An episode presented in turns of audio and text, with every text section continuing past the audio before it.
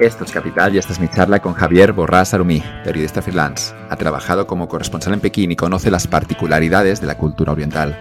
Javier recomienda que para conocer un país uno debe viajar en tren cama.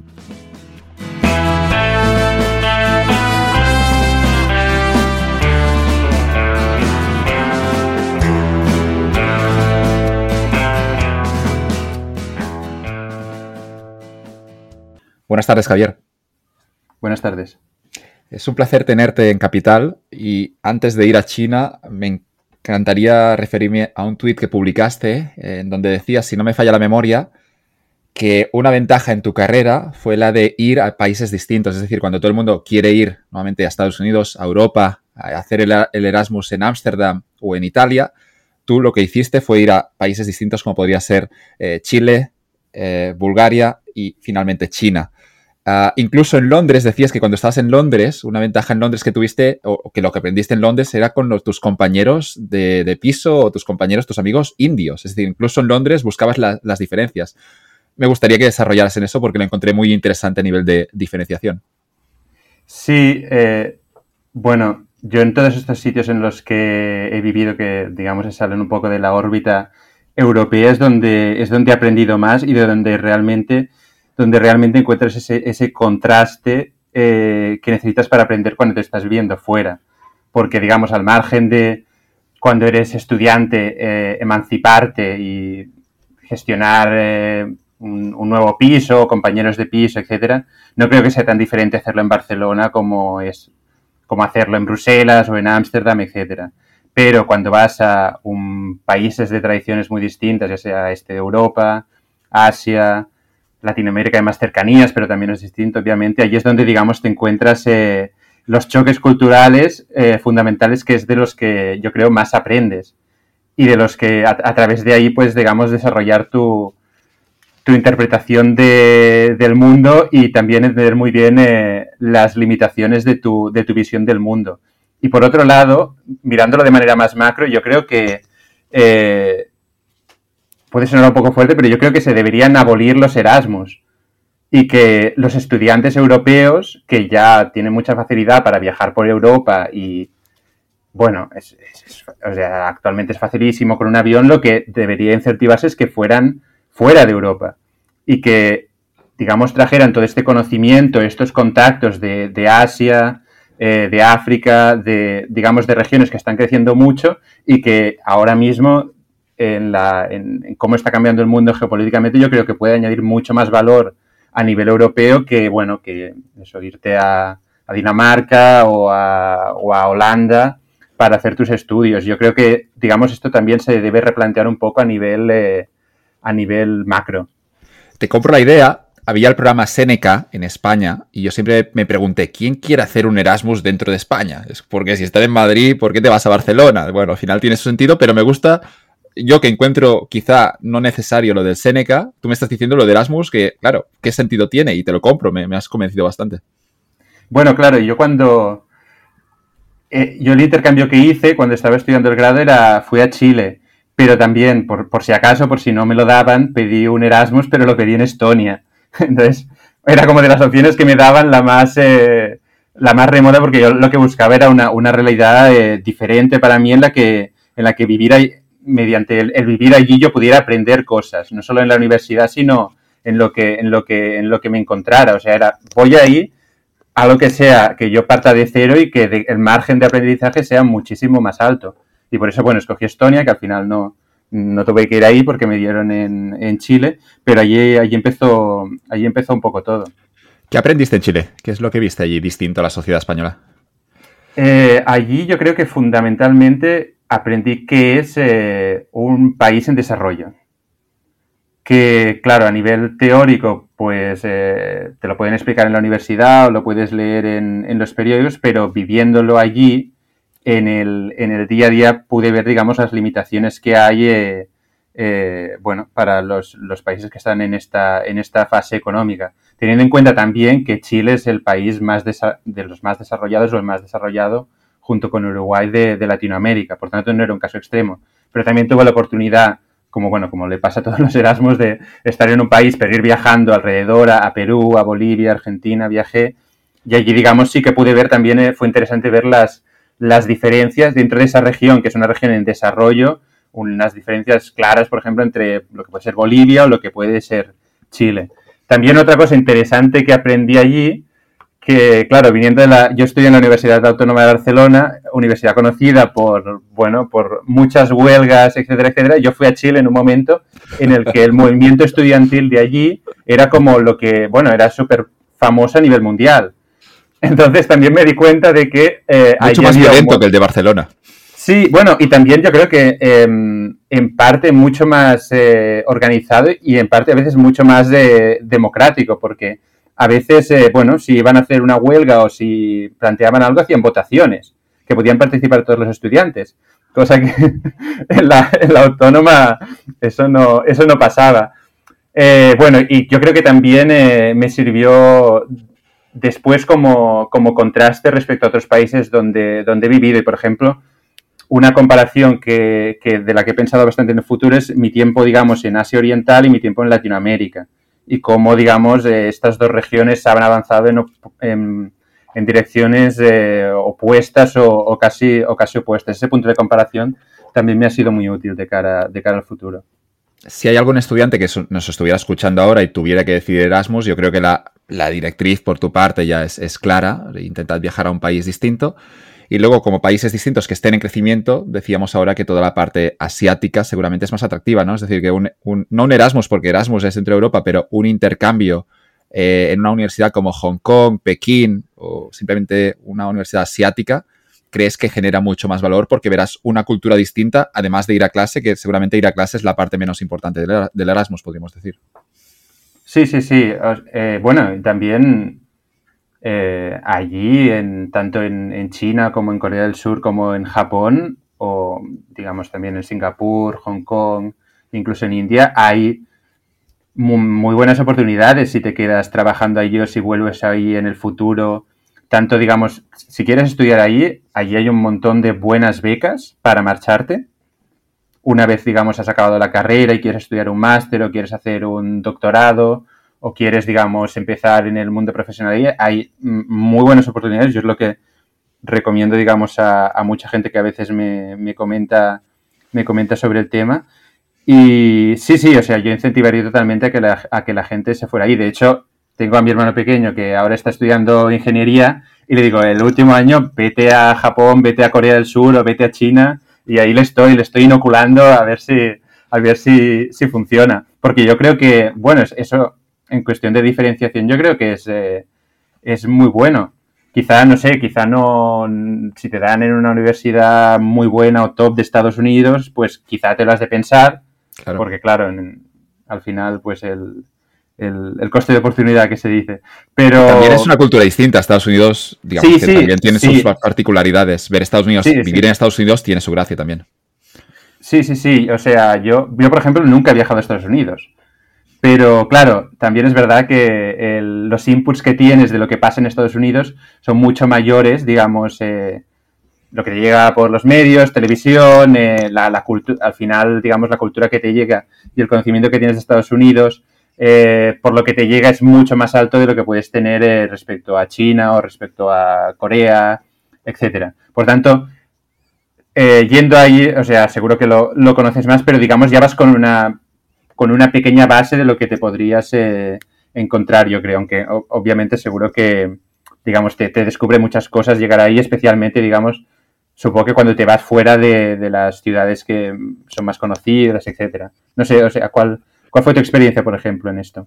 Yo, estuve en Richmond, en la Universidad de Richmond, Estados Unidos, y la verdad es que yo recuerdo un poco como las pelis, ¿no? Ves a los americanos y, realmente son como en las pelis. Y ocurre también a la gente que va por primera vez a Nueva York, es como te das cuenta de esa gente, salen retratados como en todas esas pelis que has visto. Y yo recuerdo ese campus universitario y tenía su gracia, ¿no? Y luego ir a clase también, pero bueno, digamos que es una, es una experiencia que también recomiendo si puedes entrar en una buena universidad de Estados Unidos. Eh, incluso yo recibí un día un consejo de alguien, lo recibí demasiado tarde, pero me dijo, yo ojalá, yo creo que un buen consejo de carrera para alguien que esté en primero de carrera es hacer dos, intercambios. Y lo encontré brillante. Digo, ¿esto se puede hacer? Y digo, claro.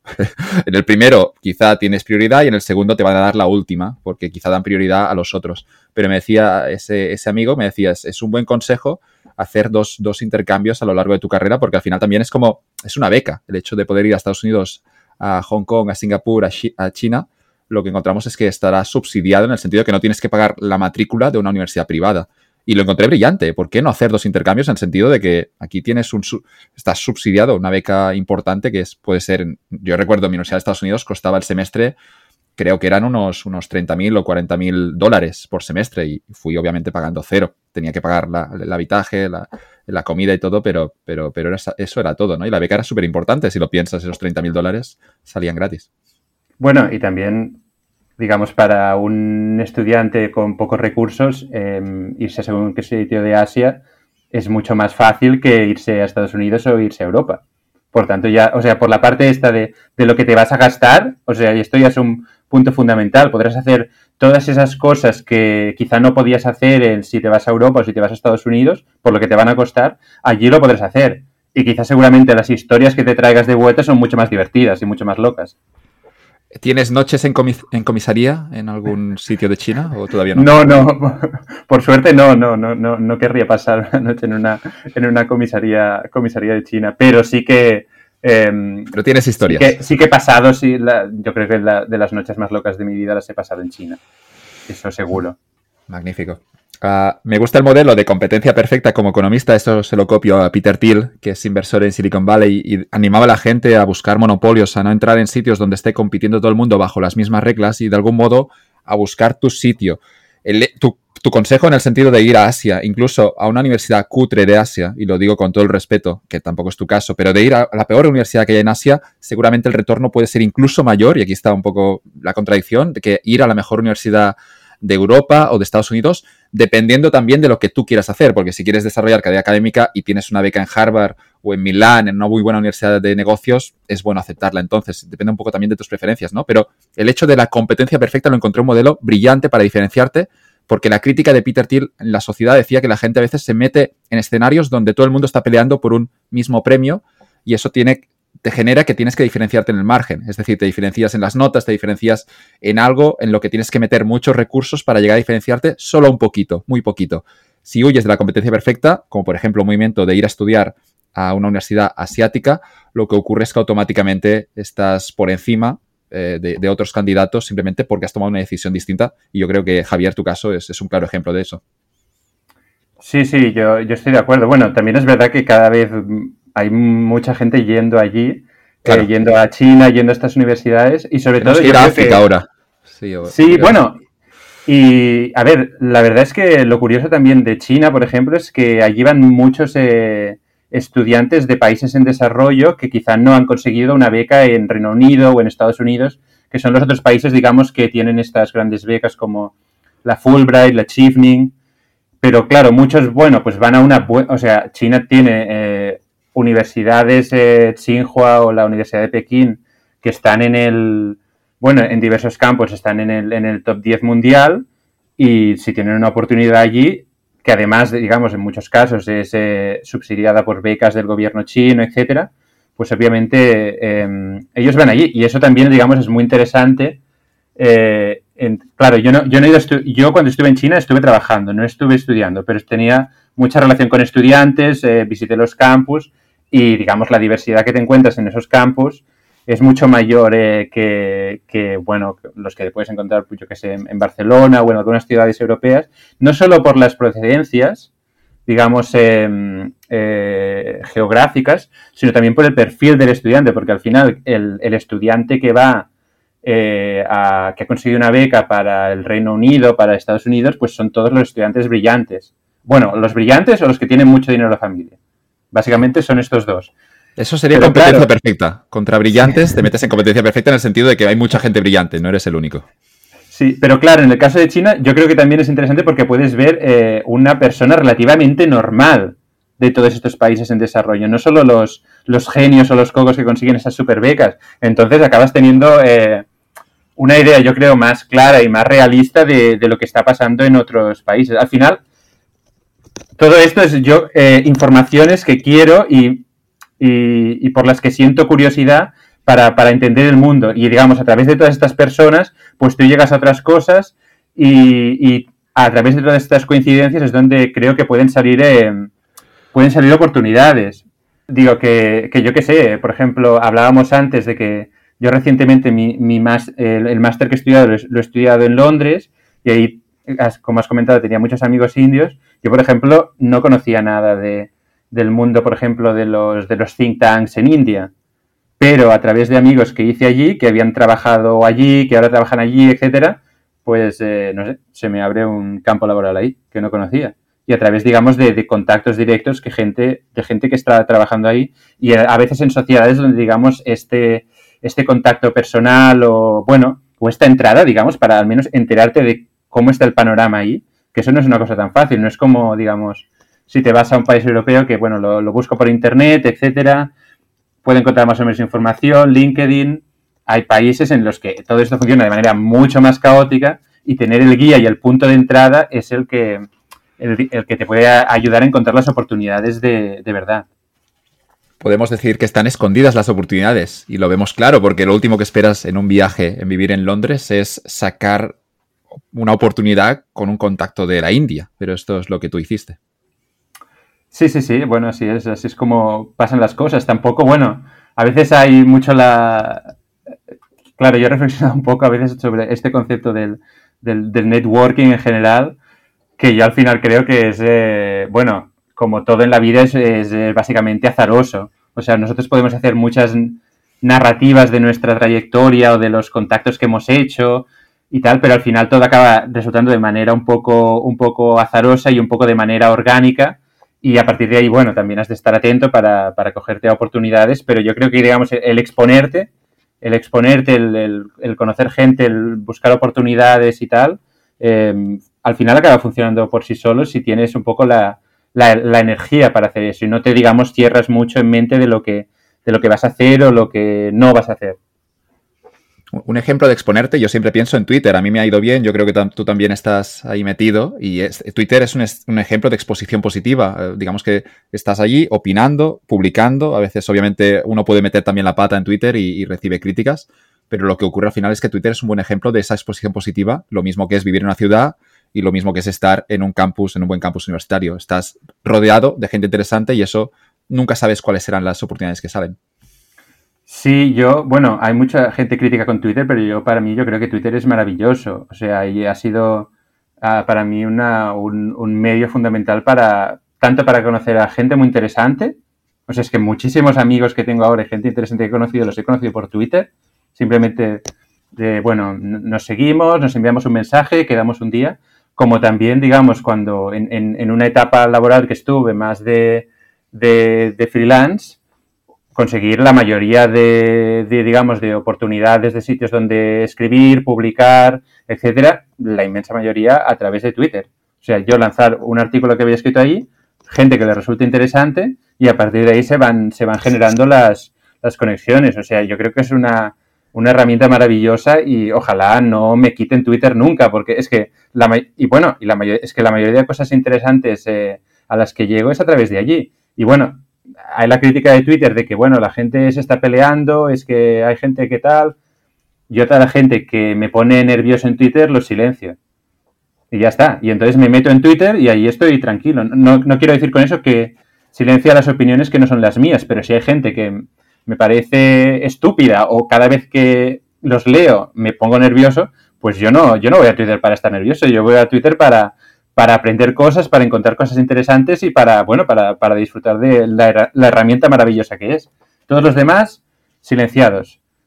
No bloqueados, porque entonces la gente se pone un poco victimista. Silenciar es una cosa más, digamos, bueno, más silenciosa, digamos, con la que la gente no se enfrentará, nunca lo sabrán y bueno, incluso tengo a, amigos míos silenciados en Twitter.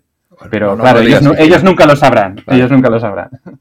Bueno, verán que no interactúas con ellos ahora que lo has anunciado públicamente. Vigila que no te manden un mensaje por WhatsApp. ¿Has silenciado? Bueno, no, no, he visto tu mensaje. No, bueno, estaba un poco ocupado.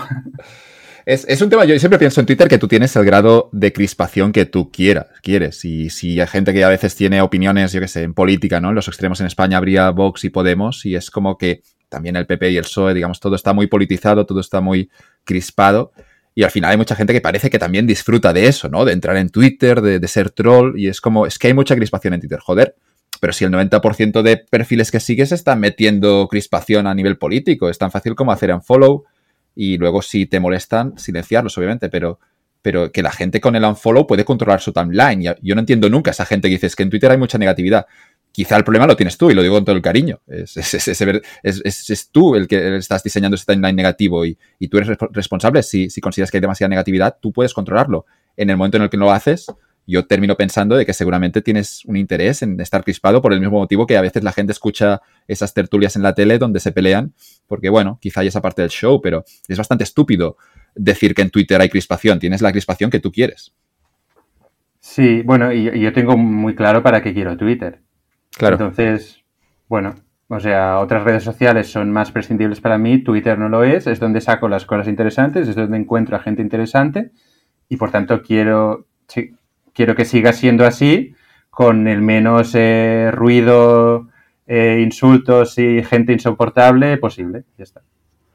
Perfecto. ¿Y sería escenario eso de monopolio? Eso que decíamos antes de Peter Thiel. Eh, Twitter, aunque es conocido, es, un escenario que claramente no hay competencia perfecta en el sentido de que estando en Twitter puedes darte una, oportunidad de diferenciarte. Es decir, en el final de Twitter también hay, gente muy importante o interesante y lo que ocurre es que si publicas algo de interés, lo, que ocurre es que quizá hay una oportunidad que les llegue, ¿no? Y, tienes, sobre todo cuando eres muy joven, que es cuando es difícil llamar la atención, estar en Twitter y participar y publicar, y eso puede, pasa por un artículo o pasa por publicar tweets, automáticamente te está dando una, ventaja, tienes una opción. No significa que, vayas a tener éxito, pero tienes una opción, ¿no? Sí, sí, totalmente. Y además en mi caso, bueno, yo eh, después de, trabajar en China como corresponsal, volví aquí, empecé mi etapa freelance y digo, bueno, el haber trabajado en China me servirá de algo. No. Eh, porque, bueno, claro, el, sistema de, medios eh, español y catalán es como es y al final, bueno, tienes que entender un poco cómo funciona las dinámicas y el, y el mercado aquí. Y, digamos, la manera a través de la cual yo podía demostrar y la gente podía, bueno, leer y enterarse de lo que hacía era, era, era a través de Twitter, no a través, digamos, de... Porque tampoco llegaba aquí sin, sin, sin apenas contactos, tampoco, no, tampoco mi, mi, familia ha estado en los medios de comunicación ni nada, pero claro, a través de Twitter, eh, bueno, ahí tú lo, tú lo cuelgas, a alguien le llega y, y bueno, no siempre resultará, pero en, muchas ocasiones sí, si al final haces alguna cosa que, que interesa a la gente tiene ese riesgo que cuando eres joven a veces se publican cosas que luego te arrepientas y, sí que es cierto que luego también en Twitter todo queda grabado, hay capturas de pantalla y es como algo que también debe gestionar, creo, ya no nuestra generación, sino incluso los más jóvenes, en el sentido de que también hay un proceso de aprendizaje, de crecimiento, y eso pasa por decir tonterías. Y sí que es cierto que quizás vivimos en esa sociedad donde a veces hay incluso tolerancia cero, es decir, un tweet que alguien ha escrito con 14 años, que todos sabemos que con 14 años eres bastante imbécil, pero se tiene en cuenta esto, incluso hay gente que luego le penaliza a los 21 o 22 años en un primer trabajo, pueden incluso perderlo por ese tweet estúpido de con 14 años. Sí, bueno, a ver, yo es que soy el perfil de que yo las tonterías las digo con mi, con mi grupo de amigos, no en Twitter. O sea, a veces yo conozco muchos casos que son lo opuesto, gente que es claro. Mucho más, digamos, eh, bueno, que, se pone mucho más nerviosa o, insulta más o se pone más agresiva en Twitter y después cuando los encuentras, bueno, son tus amigos o tus conocidos, en una conversación normal dices, ostras, eres una persona normal, o sea, que no estás enfadado todo el día y tal. Eh, bueno, claro, y esto, o sea, lo que tú comentabas, te puede, te puede jugar en, eh, en la contra, porque todo queda grabado, claro, yo lo, y eso, o sea, soy muy consciente de ello. Es como la conversación con amigos, pues puedo decir una tontería o puedo decir así una opinión a lo sin pensarla de nada que me arrepiento el día siguiente, pero es entre amigos y la cosa ya el día siguiente pues ya la gente se ha olvidado, pero no, en, Twitter queda ahí, te pueden hacer la, la, captura de pantalla, no sé, yo siempre he sido consciente de ello, tampoco no, no soy una persona que yo tuitee ahí, venga, me pilla el impulso, lo tuiteo, es como, bueno, a veces me lo, me lo pienso, e-, ejerzo un poco de, digamos, de, de, autocensura sobre, sobre sí mismo.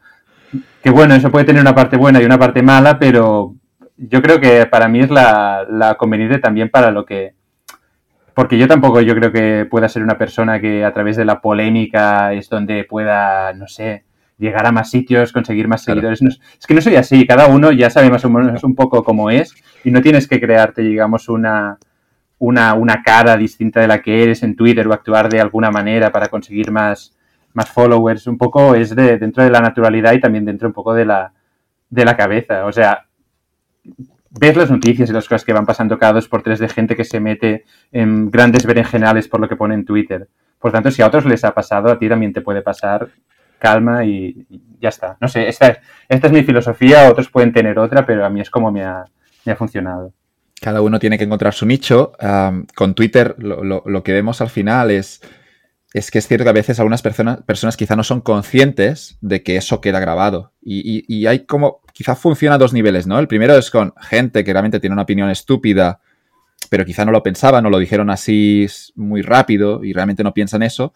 Pero había el caso de una, una directiva, no recuerdo qué empresa, que la, la tía coge un avión hacia Sudáfrica y, no sé si colgó algo así como diciendo, me voy para Sudáfrica, espero no coger el SIDA. Luego la tía cuelga el tweet, ah, como haciendo esa broma que no tenía gracia, eh, sube el avión y cuando el avión estaba aterrizando en Johannesburgo ya la habían despedido. Es decir, el tweet era totalmente... Pero claro, no deja de ser una opinión, una broma estúpida que no tiene ninguna gracia, pero quizá la, mujer esa no era racista o incluso no lo pensaba.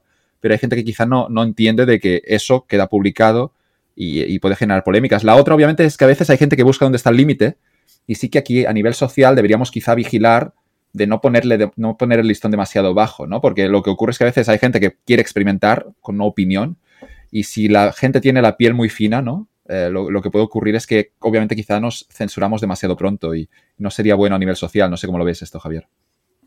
Eh, Sí, bueno, también otro tema que me gustaría comentar es de que Twitter al final también ha sido un gran revelador de, gente aparentemente seria que en el fondo quizá está un poco loca, o sea... Han caído, han caído los mitos, ¿no? Y toda la gente que admirabas, eh, si la sigues en Twitter durante dos meses, ya no la admiras mucho más. algunos, o sea, algunos, tampoco diré nombres, pero catedráticos conocidos que... Gran, bueno, grandes publicaciones reconocidas a nivel mundial, les das Twitter y y bueno, hay, o sea, ves, digamos, eh, unos, unos despropósitos y una, bueno, es eso, una mala, mala utilización de la, de la herramienta al final. O sea, bueno, no me pondré mucho en el, en el discurso este contra los boomers, pero es que yo a veces creo que es poca conciencia de, digamos, de lo que, de lo que implica la, la, herramienta y de que las opciones que dejas ahí no son las que dejas en un, en un bar. Y yo creo que ahí han caído, eh, han caído mitos importantes que en, parte también pueden servir para demostrar, mira, que no todo el mundo ha de ser, eh, digamos, eh, perfecto en todas sus facetas y que una persona muy inteligente en según qué ámbito puede decir soberanas chorradas en otro ámbito. Y bueno, y así es la, así es la gente, un poco lo democratiza un poco la, la imagen que tiene todo, todo el mundo. A no ser que vayas con cuidado, que es lo que creo que debería hacer la gente no sé cómo lo viviste tú, pero cuando uno tiene 20 años hay esa admiración total, absoluta, por algunas figuras de 40, 50, 60 años que es gente admirada porque dentro de tu campo, digamos que son esos expertos. Y sí que es cierto que a medida que tú vas aprendiendo y también te vas desarrollando y llegas a los 30, lo que te das cuenta después es que esa gente a la que admirabas, ves que algunas opiniones quizás son un poco más flojitas o quizá te das cuenta que esa, parte que decías que incluso tú puedes competir con ellos, en el sentido de que eso que está diciendo esa persona yo también puedo aportar incluso puedo aportar lo mejor, ¿no? Y aquí es cuando entran los catedráticos, ese respeto máximo por los catedráticos. No sé si gracias a Twitter, quizá muchos hemos visto, bueno, eso que está diciendo este catedrático, yo quizá también puedo decir algo relevante porque estoy viendo básicamente que lo que está diciendo es una tontería. Eso, eso es interesante a nivel de que caigan los mitos cuando uno es joven y quizá tiene demasiado respeto por la gente que tienes encima, obviamente. Sí, yo creo que esto, que esto es, fundamental. O sea, te das cuenta, por una parte, que saben mucho más que tú en algún ámbito, pero que tampoco son tan diferentes a ti. Eh, yo sea, esto, por ejemplo, a mí también me pasó, eh, bueno, la, cuando estudié eh, este máster recientemente en, en, UCL, que es una de las mejores universidades del Reino Unido, que bueno, iba ahí diciendo, ostras, a ver la, la gente cómo será ahí. Acojonado estabas. Bueno, o sea, hay los, profesores y tal, y es como, vale, o sea, hay gente muy buena ahí, gente que sabe mucho, pero tampoco son tan diferentes. O sea, no hay, ese, no hay una distancia infranqueable entre ellos y yo. Y yo creo que esto que comentas en, de, Twitter también, también ayuda bastante a un poco a ver los límites de la a ver los límites de la gente y bueno, y también un poco ver un poco cómo se comporta la gente al, digamos, más allá de, de sus de, la, de, la, órbita profesional. Si se comportan un poco como, como, un gilipollas o no cuando interaccionan con gente en Twitter o, qué comentarios hacen o, si, digamos, la, la, imagen que dan en su ámbito profesional, pues es un poco también acorde a cómo se comportan, digamos, con el, con el resto de personas, por ejemplo, en este ámbito, eh, que es Twitter. Hablamos antes, yo te decía que había estado en Richmond, de, en, Estados Unidos, en la Universidad de Richmond, y, yo recuerdo llegar allí también un poco asustado, ya no tanto por los profesores, sino incluso por el nivel de los estudiantes, sobre todo por dudas que tenía quizá con mi inglés. Y yo recuerdo llegar allí, ir al primer día, un poco asustado, pero luego llegas a clase y ves que la gente que tienes a tu al lado, sentada, no, no son mejores. Es decir, que, que, y eso incluso puede ocurrir luego con universidades del Ivy League o universidades top de Londres. Estoy convencido de que llega un estudiante español un poco acomplejado, esa sería la palabra, pero luego después de uno o dos días es yo puedo competir con estos tíos y, yo creo que es un es algo que puede, solo puedes ver, te haces el clic una vez te metes ahí dentro, ¿no? Y ves, yo es que realmente eso que están diciendo yo puedo decirlo igual o mejor y el inglés no será una barrera y la gente que aprende a competir a este alto nivel luego también se dará más oportunidades. Sí, y sí, sí, sí, totalmente. bueno, Pero hay una barrera mental, ¿eh? Digo que a veces uno viene de Barcelona, viene de Madrid y asusta un poco el mundo, sobre todo a veces también depende del entorno al que hayas estado expuesto. Hay gente que tiene un entorno a veces mucho más internacional, también por los padres, hay ciertos privilegios obviamente, pero al final los que venimos yo creo de clase media, al final te das cuenta de que puedes tener esa barrera mental y que haces el clic saliendo fuera. Así que también animamos a la gente a, irse fuera y a, descubrir que, bueno, ese mundo con mucha gente, pero en el que puedes competir obviamente si tienes esa mentalidad correcta.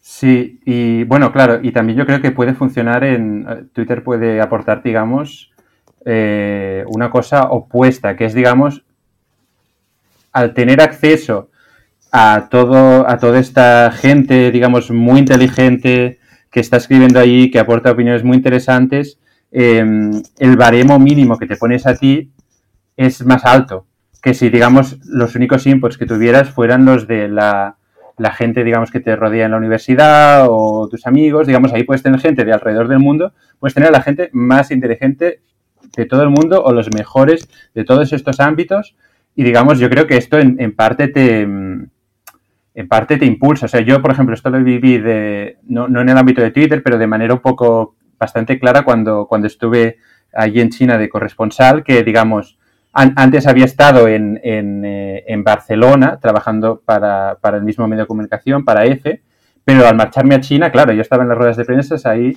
con la gente del, New York Times, del Financial Times, del Economist. Es como, bueno, bueno, aquí me tengo que poner serio porque es otra liga, por tanto, eh, o sea, noté la presión de que tenía que, tenía que subir el nivel. El problema es que, digamos, una vez te sacan de este contexto, te puede pasar que te desinfles porque digamos la, la, lo que se te exige sea más bajo. Pero yo creo que Twitter lo que ayuda, o, o seguir a según qué gente, lo que ayuda es que siempre tengas ese input, tengas esa, bueno, e, esa exposición a esta gente que está a un nivel muy alto y que en realidad nunca puedas eh, bajar el nivel del todo. Porque vas viendo lo que escribe esta gente, vas teniendo esta exposición y, y si tú bajas mucho el nivel es como, ostras, qué tonto soy comparado con él, o sea, me tengo que informar más, o sea, hay una, un poco esta presión que, bueno, puedes, para alguna gente puede ser un poco agobiante, pero yo creo que en realidad te impulsa para, para hacer más, tener más energía y, realmente hacer, hacer bien las cosas. Puedes aprender de, de, gente muy de gente muy buena. Yo creo que incluso a mí me ha pasado a veces de gente a la que sigo en Twitter que, aunque digamos de manera indirecta, han sido, aunque no haya quizá hablado nunca con ellos, hayan podido ser como mentores para mí.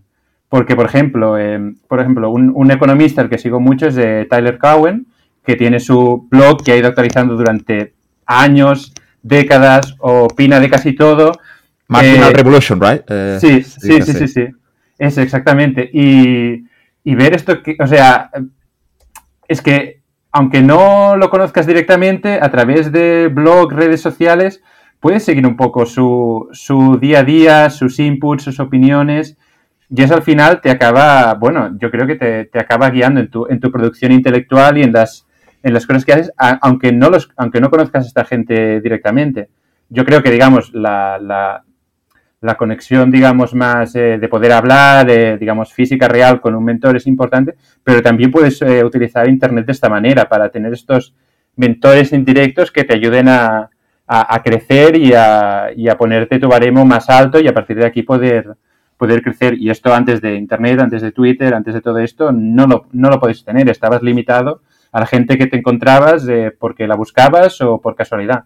Pero a partir de eso yo creo que se abre un un abanico de oportunidades muy, muy interesante. Estaba ahora en el blog de, Tyler Cohen, en Marginal Revolution, tiene además el, podcast Conversations with Tyler, pero estoy viendo ahora que es, una máquina. Hacía tiempo que no entraba en su blog y veo que publica como tres o cuatro posts por día. Es, un, no, no, para, es hiperactivo. Sí, sí, según dice, yo creo que, bueno, y creo que es verdad, o sea, creo que lleva años sin no dejar de publicar ni un día. O sea, y eso también es como, Mierda, qué poco estoy haciendo yo, ¿sabes? Pero eso es gratis, es decir, tú puedes consumir eso sin ningún coste, si lo piensas. Claro, claro. Una revolución comparado con lo, el escenario en el que tenían que desarrollarse nuestros padres en los 90, en los 80. Sí. Y bueno, también recientemente que escuché un, podcast en el que había participado, él decía que se tomaba un poco lo del, bueno, lo del blog, lo del podcast, digamos, toda su producción intelectual un poco como de manera religiosa. O sea, porque si en algún momento, digamos, tú te planteas el, te haces muchas preguntas del por qué, el porqué de lo que estás haciendo, entonces ahí es cuando, bueno, te puedes, digamos, puedes encontrar excusas o buscarte métodos de salida muy fácilmente. En cambio, si te lo tomas un poco más de, bueno, como una persona se tomaría eh, una religión, un, camino que estás escogiendo, un hacerlo, un, poco porque sí, por, por sí mismo, yo creo que ahí es donde, digamos, entras en el, en el flow que, que te, que te ayuda, digamos, a hacer, eh, a hacer cosas interesantes. Pero, digamos, esta comparación un poco con tener una mentalidad religiosa para hacer esto, para, digamos, para, para crecer intelectualmente, yo creo que es, eh, es, muy interesante y que la mayoría de gente que, que, crece en este campo es porque se toma un poco su, su producción intelectual de, de esta manera, como algo que es, es, lo que han de hacer. No, no tienen que preguntarse, digamos, un, un porqué de lo que están haciendo. Bueno, por ejemplo, o sea, ¿por qué estás haciendo tú el podcast? O sea, si, si, si, nos pusiéramos a analizar o a, digamos, a entrar en muchos detalles del por qué y, el, y los defectos y tal, pues entonces no se hace, ¿no? Sí, sí, no, es perfecto, ha habido problemas al principio, alguna crítica incluso, pero al final, bueno, lo lanzas, un poco ahí inconsciente, obviamente, un poco, es una decisión que tampoco, tampoco está del todo meditada, es, creo que puede ser una oportunidad y, y se lanza eso, ¿no? Pero lo mismo con, estoy pensando contigo, Javier, también con los libros, con el libro que has publicado. Em, al final también es algo, bueno, al final es confiar de que, bueno, creo que tengo algo que decir, voy a probarlo y si no sale bien, pues bueno, nada, la pérdida es, pequeñita, es limitada. Claro, sí, sí, totalmente. Eh, si alguien joven nos está escuchando, está muy, me ha gustado mucho eso que has dicho, que tenías al, a los corresponsales de Financial Times, de Wall Street Journal, eh, al lado tuyo en, en, Pekín, y que esto hacía que subieras el, el, nivel, en el sentido de que tengo gente buena a mi alrededor, yo también quiero hacer un buen trabajo podríamos decirle a los jóvenes, no sé cómo ves esta parte, pero a nivel de carrera, yo después de los años, ahora tengo 32, lo que me encuentro es que a veces no es tanto una decisión consciente, sino el hecho de que te desarrolles o no te desarrolles es un hecho de que tú estés en un sitio en el que haya gente buena y obviamente sí que eso es una decisión consciente, el hecho de posicionarte en un entorno más cómodo o más exigente o más distinto, que eso obviamente será más incómodo. Pero el hecho de, escoger entornos en, el, en los que tengas que subir el listón, yo lo veo como clave a nivel de desarrollar luego esos, skills a nivel de, a nivel de carrera que, permitirán diferenciarte. Es un tema complejo, ¿no? Pero la pregunta al final sería muy simple. Es, ¿recomiendas a los jóvenes eh, el hecho de, posicionarse en entornos distintos ah, en el sentido de que por estar allí obviamente van a aprender más y también van a subir el listón? Porque si el trabajo es demasiado fácil o demasiado cómodo, podría ser que quizá con 20 años no es lo que te convenga. Lo que te convenga. No, no, o sea, yo creo que has de ir a por trabajos y oportunidades de las que no estés demasiado seguro que puedas, digamos, hacerlas o llegar a, a lo que se te exige. O sea, de ver, yo creo que siempre debe haber esta, esta parte de esta parte de riesgo. O sea, si vas al, trabajo que estás seguro de que podrás hacer bien, allí no, digamos, no, el, crecimiento será limitado. En cambio, si te, te vas, a, vas a exponerte a lo que será complicado, no estás seguro si lo conseguirás, ahí es donde, es donde puedes crecer. Y muchas veces en estas ocasiones las cosas normalmente no salen espectacularmente mal si salen mal. O sea, muchas veces estás más, e, especialmente la gente que tiene dudas, la gente que tiene dudas normalmente es gente que eh, está más preparada de lo que cree o puede hacer las cosas mejor de lo, de, lo que cree. O sea, el, la percepción que tienen de ellos mismos a veces no es tan, no es tan realista como, como creen. Yo creo que siempre hay que ir a las, a las oportunidades que son más complicadas de lo que, de lo que crees. Para cerrar este tema de carrera, decías que el networking puede ser o debe ser azaroso. Y, yo estoy seria, estaría 100% de acuerdo y me gustaría ahora aprovechar para criticar a esa gente que seguramente tiene un networking demasiado estratégico, en el sentido de que se acercan a alguien porque creo que me puedes interesar y eso se puede detectar desde un kilómetro de distancia. O esa gente que se va a eventos de networking, ¿no? Que ya el propio concepto ya suena mal. El networking, como tú lo entiendes, Javier, si, si te he entendido bien, es que tiene que ser una cosa más natural, que fluya y en, escenarios en los que quizá no lo haces por networking, sino que hay una conexión personal y luego quizá aparece la oportunidad profesional. Claro, bueno, yo al final, o sea, todas estas ocasiones que se pueden considerar networking ha sido porque he ido a hablar con gente que me parecía interesante. Y entonces esa, fue la, pues esa fue la métrica que utilizaste, si es interesante o no. Sí, si la respuesta sí, bueno, Sí, bueno, y a veces tampoco no conoces a la gente de, de, buen principio, pero bueno, estableces una conversación, dices, ostras, pues hay temas interesantes de los que podemos hablar. A veces, gente interesante simplemente por el hecho de que, yo qué sé, de que eran de un país que yo no conozco para nada. Y que pues yo tengo curiosidad de cómo son las cosas en Pakistán. Y, o sea, la manera con lo que puedo, mediante la que puedo saber esto es hablando con una persona de Pakistán que tengo aquí delante. Esta es, digamos, mi, mi oportunidad. O gente, eh, por ejemplo, o sea, para poner un, un ejemplo muy claro, una, una, persona que, digamos, que tú entrevistaste en podcasts anteriores, con la que tengo desde hace años una amistad, es Gregorio Luri.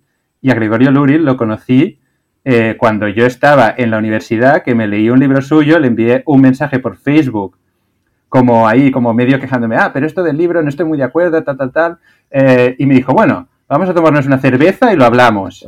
y a partir de ahí, digamos, eh, pues bueno, no, o sea, tuvimos conversaciones y nos, hicimos, y nos fuimos haciendo amigos a lo largo de los años y ahora tenemos, digamos, una, una buena amistad los dos, pero al final era yo un estudiante que pues, pues no era nada, era un simple estudiante de la universidad que no tuve miedo, digamos, de preguntar o de, o de llegar, digamos, a, alguien. Y bueno, eh, a través de, digamos, de, de, conocer, de conocerme con él, por ejemplo, cuando tuve la idea de, bueno, en realidad, la idea de mi primer libro fue más bien él diciéndome, acabas de volver de China, has de escribir un libro. Cuéntalo.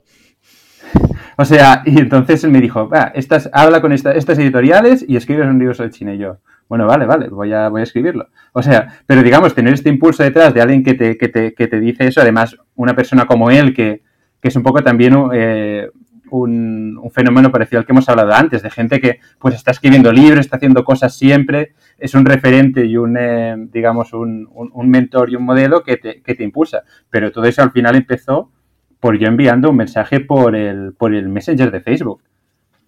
O sea, no, no sé, es como, no, no tengas, digamos, miedo de hacer estas cosas y a la vez, digamos, eh, no fuerces, como tú comentabas. O sea, yo era una persona ahí como, ah, tal, sí, estamos en este evento de networking, hablemos. Es que no funciona, porque además no, hay temas tampoco. Es, ¿De qué voy a hablar contigo bueno, si ya estamos... Yo estaría muy incómodo. Es como, me sentiría como en un, no sé, en una, en una obra de teatro o algo así en la que no, en, la que no soy un muy buen actor, porque tampoco no sabría, o sea, demasiado, demasiado forzado. Sí, o una, una cita ciegas o alguna cosa así. O sea, sería algo, una situación muy incómoda para mí. Las cosas yo creo que han de ser más, más orgánicas en este sentido, pero y han de salir un poco de la bueno, de la, de la, de la curiosidad y de, sí, no de, no de tanta, digamos, planificación, planificación y, y, maquinación. Hay esa estrategia que se llama el puerta fría, el call calling en inglés, de, de, llamar a la puerta, eso que hiciste con Gregorio Luri, simplemente pidiendo a veces consejo, no, no, no pidiendo un trabajo, porque las cosas a veces necesitan unos tiempos, es como una primera cita, siempre me gusta decir, y hay que, de algún modo, primero iniciar conversación en algo que las dos partes puedan estar de acuerdo, y algo que podemos hacer las personas, sobre todo más jóvenes, los universitarios con 20 años, a veces mandar mails a puerta fría, incluso pidiendo consejo. Y aquí sorprende un poco, a veces no sé por qué en España, es como que lo hacemos poquito, pero luego te encuentras, y eso no sé si estás de acuerdo conmigo, supongo que sí, que es que la gente es maja. Es decir, sobre todo a veces, además, cuando, cuanto más subes, cuanto más, no sé si poder, pero cuanto más irrelevantes, importantes son, a veces más majos también. Siempre hay obviamente algún imbécil, ¿no? Habrá de todo, pero la gente suele ser maja. Y como principio esto luego te lleva a mandar más mensajes en puerta fría, contactar con gente pidiendo consejo, algo así. Y la gente suele responder. Y hay mucha gente que no utiliza esa estrategia, creo yo, en España por timidez, pero es que funciona, es diferenciadora. Sí, sí, eh, estoy, o sea, totalmente de acuerdo. Es algo que he hecho durante toda mi, bueno, desde que, desde que empecé en la universidad, o incluso, digamos, incluso antes de cuando estaba en, la ESO o en el bachillerato, que ya tenía un poco de... te ha, te ha diferenciado, te ha servido. Sí, yo creo que sí. O sea, es que seguramente muchas oportunidades que he tenido posteriormente no las habría tenido si no fuera por eso.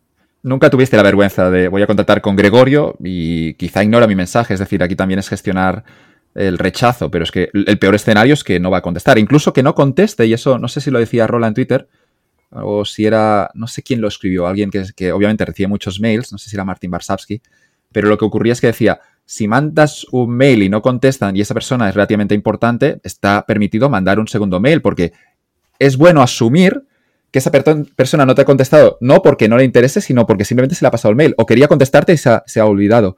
Así que también está permitido mandar un segundo mail que aquí ya dentro de la cultura española es, si ya es difícil mandar un primer mail a puerta fría, un segundo mail cuando no te han contestado parece una locura. Sí, sí, sí. Bueno, y también yo creo que en mi caso ha habido una evolución. O sea, yo creo que eh, cuando estaba en la universidad, pues el concepto de autoridad no lo tenía demasiado desarrollado. O sea, como autoridad, digamos, intelectual. Porque recuerdo, por ejemplo, en Chile, que fui a una conferencia de un, de un periodista del New Yorker, que, bueno, John Lee Anderson, que, bueno, pues era, es como el, el tío que ha hecho las crónicas del New Yorker sobre Latinoamérica durante años. Y al acabar la conferencia fue, eh, hola, que te quiero hacer una, entrevista. Y él como, bueno, vale, venga, te doy una entrevista de 10 minutos y tal. Y yo, o sea, sin preguntarlo antes, fui directamente, me acuerdo que estaba con una compañera de la universidad que es como, ¿qué, acabas de hacer? Y yo, bueno, no sé, pues vas ahí y le preguntas, o sea, no pasa nada, no... Entonces, bueno, eso sí, es un poco tener un poco, a veces mentalidad un poco inconsciente y, y bueno, y lo que dices, la inmensa mayoría de veces la cosa sale, sale bien o sale normal. La gente no es, no es generalmente muy, muy borde. Tampoco no es que yo fuera a buscar, no sé, a políticos o a futbolistas. Iba a buscar gente famosa a niveles, digamos, eh, a niveles medios. O sea, no. Y bueno, y esa gente yo creo que en general es, eh, es accesible. Y no, no sé si tanta, si esta gente recibe tantas, digamos, eh, eh, toques de, digamos, de, bueno, para hablar por parte de gente joven y tal. Yo creo que es un poco, es un poco excepcional o a veces, digamos, puede ser muy, muy formal, pero si lo haces de manera espontánea, yo creo que a veces puede funcionar más.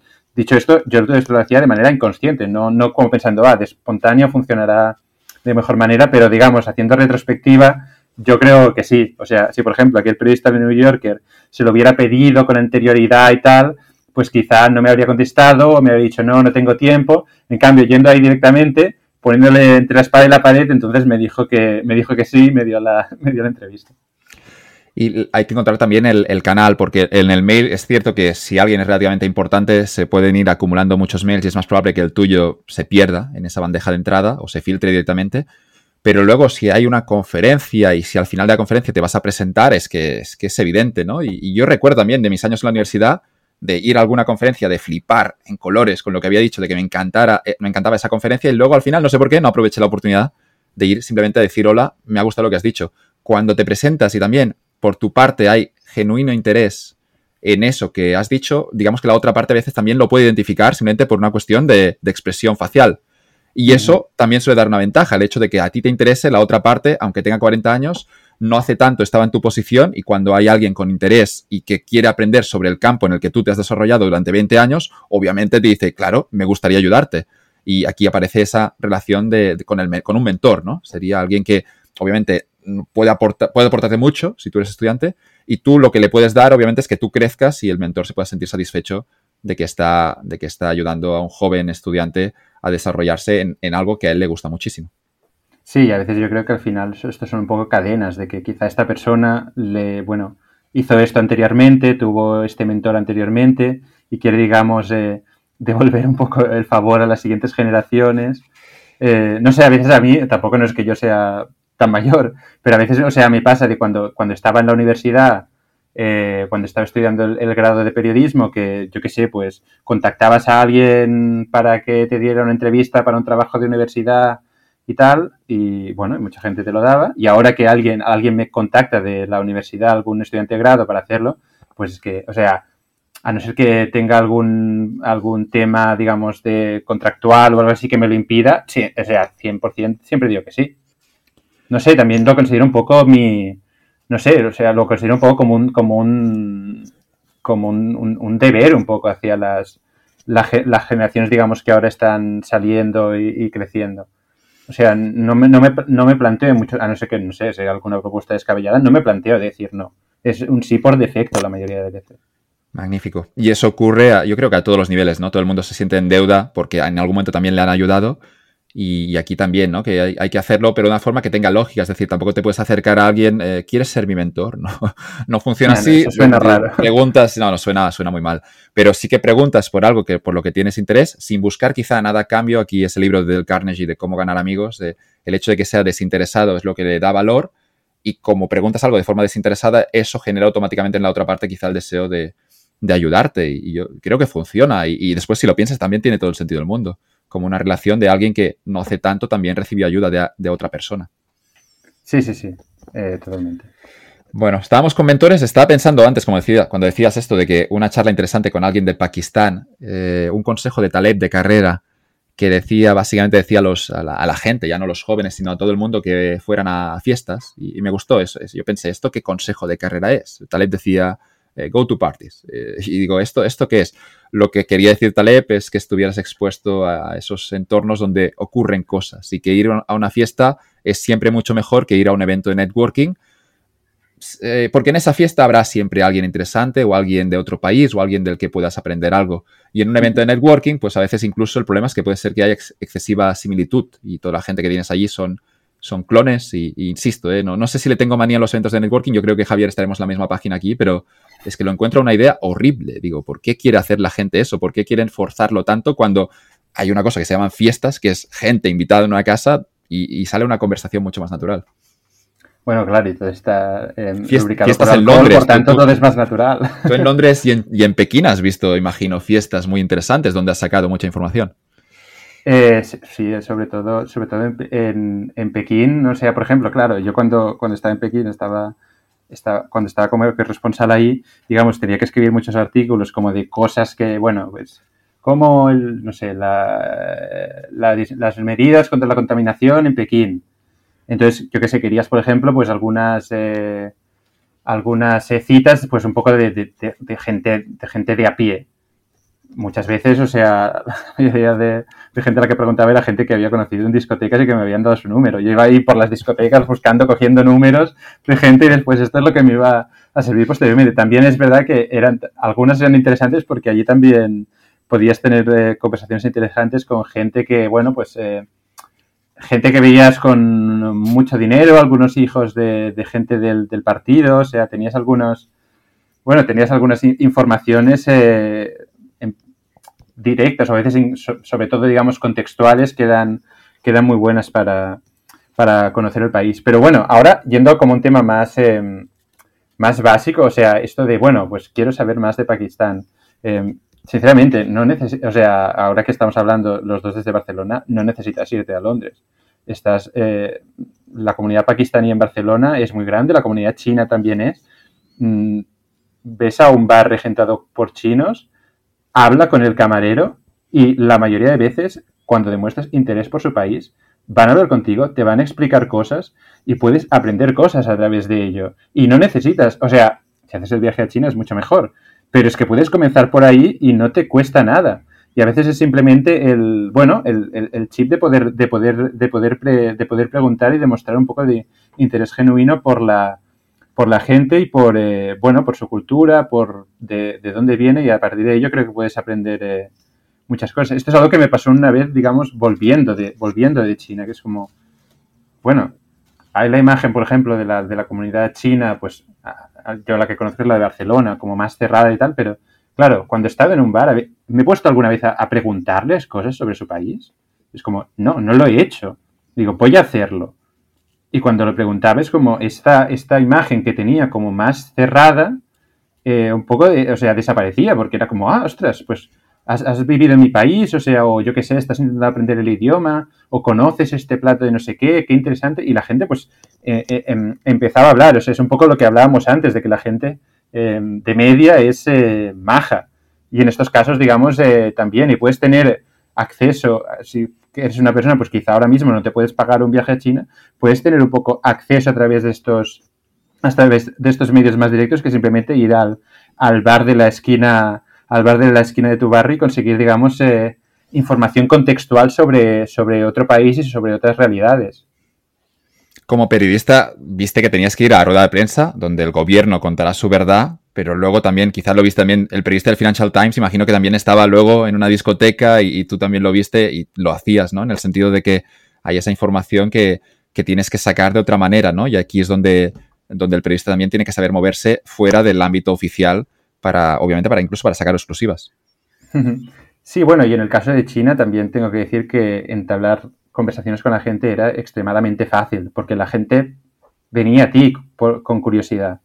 O sea, por ejemplo, yo me iba en tren, eh, una, cosa que hice mucho en China era viajar en tren cama, porque, digamos, es un medio de transporte muy interesante. Eh, ahí puedes entablar muchas conversaciones con mucha, con mucha gente. Y a veces estabas ahí en, el tren cama, sentado, yo qué sé, tomándote tus fideos, y venía alguien y, ah, hola, ¿de dónde eres? Tal, ¿de qué país eres? Ah, ¿y en tu país la comida es picante o no es picante? Eh, ah, sí, he oído que tenéis este jugador de rugby en no sé qué, y yo, rugby eh, como de España, sea, pero bueno, o sea, como estas conversaciones random, y a partir de ahí empiezas, digamos, a hablar de, hablar de, otras cosas, pues la gente se va animando, te va, bueno, van saliendo, van saliendo temas eh, y no sé, yo creo que consigues información muy interesante desde el punto de vista sociológico, por ejemplo, de qué es lo que te van a preguntar, eh, cuáles son las primeras preguntas que te hacen, que son diferentes a las primeras preguntas que te haría una persona, por ejemplo, si te la encuentras en, yo qué sé, en Alemania o en Italia.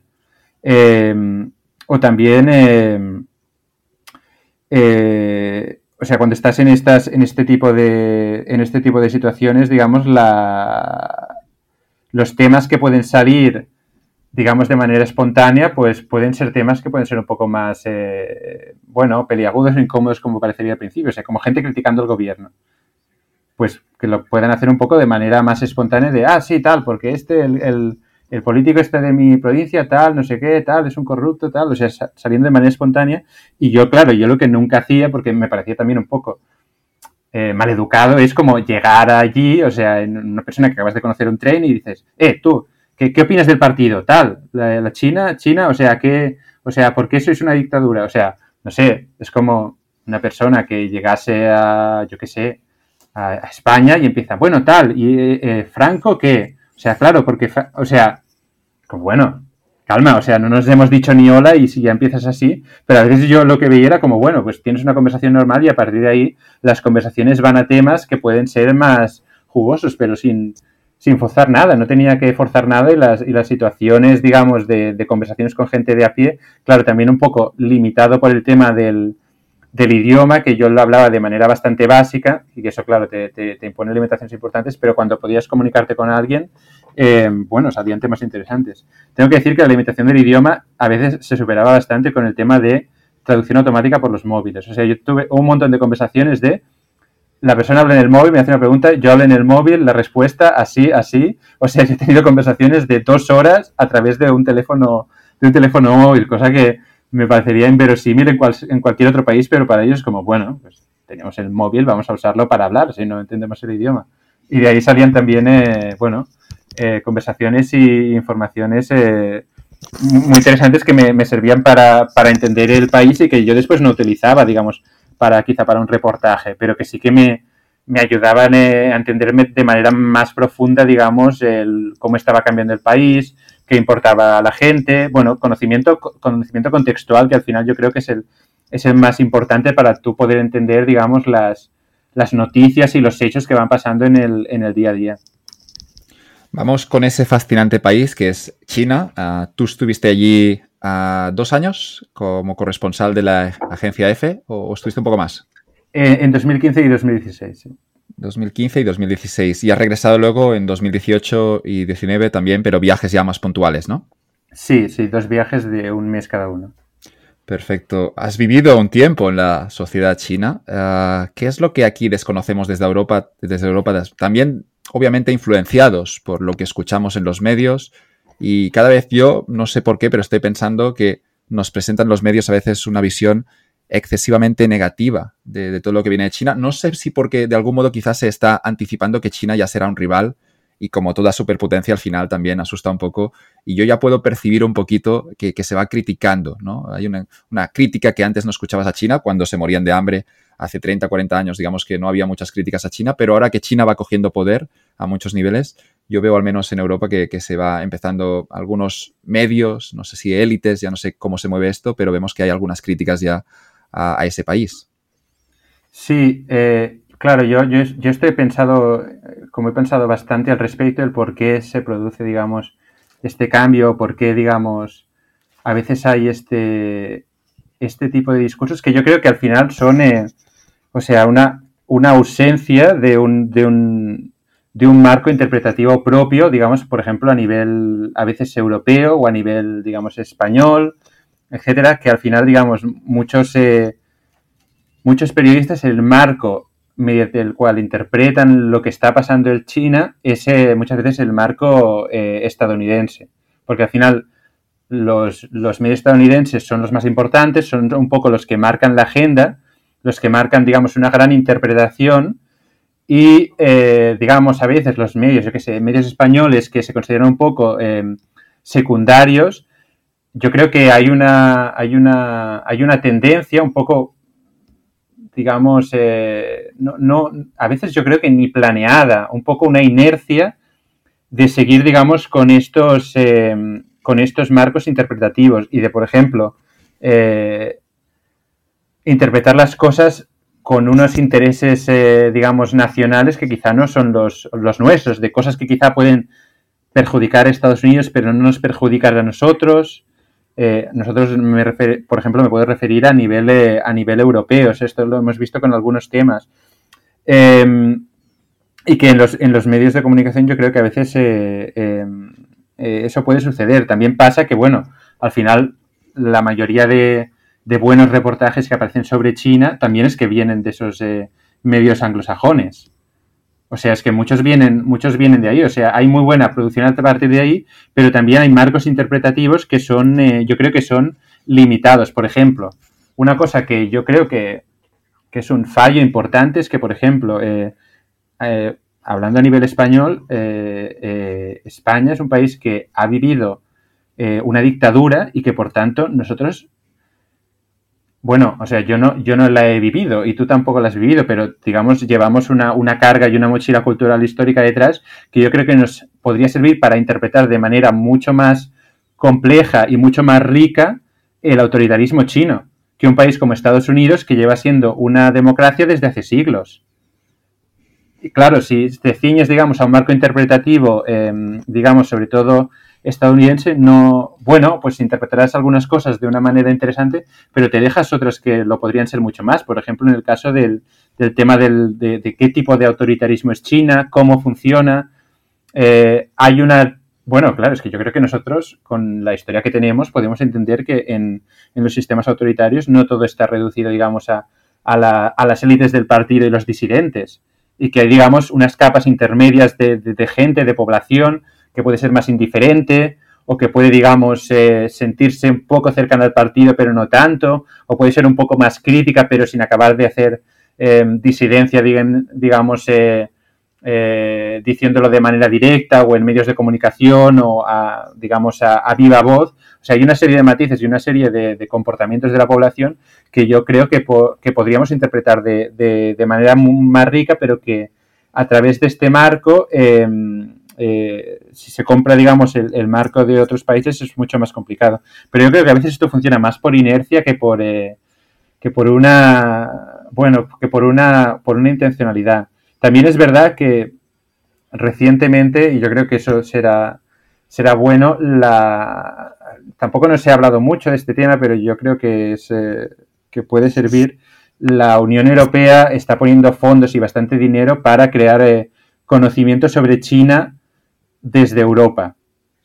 y yo creo que depender menos, digamos, de em, centros de investigación o think tanks estadounidenses para obtener información del tema y, digamos, no quedar eh, tan atrapado en esta, en esta agenda. Yo creo que esto sería, esto sería bastante, bastante importante y al final, digamos, desde dónde miras la realidad también influye mucho en, en cómo la ves, qué temas te fijas, etcétera.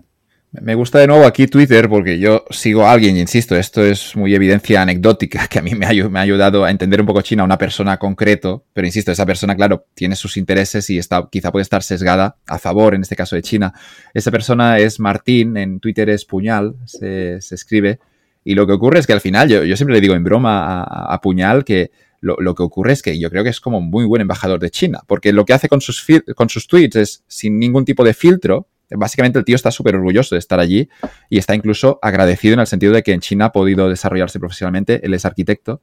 Y lo que ocurre con los tweets de puñales, que yo los sigo, soy muy fan de él, me encuentro al final incluso una defensa de la sociedad china, aunque sea una dictadura, ¿no? Pero digamos que el tío está súper contento de vivir allí, ve las cosas buenas, que también son muchas, hablas muchas veces de la seguridad, del hecho de que como la sociedad, en su caso desde Shanghái, ha ido creciendo, ya Shanghái es una ciudad que creo que el PIB per cápita debe ser incluso superior al de Madrid o Barcelona, es, es realmente ya el primer mundo y es, estamos hablando de un país que no hace tanto, hace 20, 30 años, seguramente Shanghái no había, era un país incluso pobre, ¿no? Y aquí China sí que se ha desarrollado de forma espectacular. Pero seguir solo un perfil en Twitter, en este caso Puñal, yo ya me, me empiezo a, a, plantear realmente todo lo que me está llegando de los medios. E insisto, ni seguramente Puñal tiene razón, ni tampoco los medios anglosajones tienen toda la razón, ¿no? Al final siempre hay un punto medio que, que debemos buscar. Sí, eh, yo también lo sigo y sigo a perfiles parecidos. Eh, el, ¿Es, el ¿Es, objetivo puñal o no? Ahora que quizá nos escucha, pero ¿cómo no, ves? Yo, yo, yo, lo veo muy fanático y lo digo como algo bueno incluso. ¿eh? Es, o sea, yo un, creo que eh, él adopta una postura que yo, yo creo que a veces, digamos, es, un poco lo opuesto de lo que pueden hacer algunos, algunos medios, digamos, occidentales respecto a la propaganda china. O sea, hay medios occidentales que respecto a la propaganda china intentan todo el rato, digamos, hacer antipropaganda y entonces él lo que hace es antimedios occidentales. Pero claro, anti tema... anglos, anglosajones, pone siempre el énfasis sí. en los anglosajones, en los british y en los sí, americanos, por eso de dominar el, de, de, marcar el discurso, que es algo que no le gusta nada que eso ocurra, y, y, mete siempre caña incluso a los, a los corresponsales, quizá incluso, no sé si hablo de memoria, ¿eh? pero me recuerdo que a veces metiendo caña a algún corresponsal de, de, de, algún medio de estos anglosajones, como diciendo esto que estás diciendo no es cierto, y por qué, por qué sueltas esta mentira sabiendo que esto no está ocurriendo. También, o sea, yo, claro, leyéndolo y tal, es, es un caso interesante. O sea, yo creo que él, eh, él tiene integrado muy bien los, los, eh, los, marcos interpretativos dominantes de China. O sea, sí que lo. No, no creo que, digamos, bueno, claro, eh, hablar de la gente que puede tener visión propia o no visión propia, al final todos estamos influenciados, pero yo veo claramente, digamos, que él interpreta como los hechos a través de estos, de los de los marcos interpretativos dominantes del, del gobierno chino. Y lo hace, digamos, desde, desde, una perspectiva de yo soy extranjero, pero digamos, las, las, las bases fundamentales son las mismas que las del, del, del, gobierno chino. O sea, no, lo, no, veo, no, veo, no veo demasiada diferencia. O sea, es una diferencia, yo creo, al final, desde la perspectiva que lo hace, que es como de extranjero, y también con una, bueno, con esta, con esta soltura y esta, pues a veces es, comentarios irónicos, cómicos, eh, a veces haters. Es gallego y hace gracia. Un gallego en China ya, ya empieza bien la historia. Sí, entonces, pero claro, eh, yo creo que eso también te da una, eso da una visión un poco, un poco limitada, porque es como, bueno, claro, eso depende un poco de todo el mundo cómo lo interprete, ¿eh? pero es como, vale, o sea, entonces todo lo que me habían dicho era mentira, entonces esto debe ser verdad, y es como, esto tampoco es verdad. O sea, yo creo que a veces hay, yo creo que hay gente más interesante que, que bueno, que puede tener un poco más una, un, un, análisis propio y un marco un poco más eh, propio al respecto. Porque yo en el caso este, claro, yo es que leo a medios chinos y sigo, digamos, la, o sea, a veces veo las noticias chinas, leo medios chinos, leo a intelectuales chinos del, digamos, cercanos al, bueno, que trabajan directamente para el régimen chino. Y digamos, los marcos interpretativos que él utiliza son, son los mismos, los tiene, digamos, los ha, los ha integrado. Le darán, un, le darán un carnet del partido. Y lo digo con, realmente con mucho cariño que tengo por Puñal, porque le encuentro un tío fascinante y me alegro muchísimo que le vea bien, pero, pero es un gran forofo del partido, incluso, podríamos decir. Sí, sí, claro. Y al final, digamos, las, las interpretaciones que hace de algunas cosas es como, bueno, medias, medias verdades un poco todo. Es como, bueno, claro, pero los medios occidentales ya dicen la parte mala.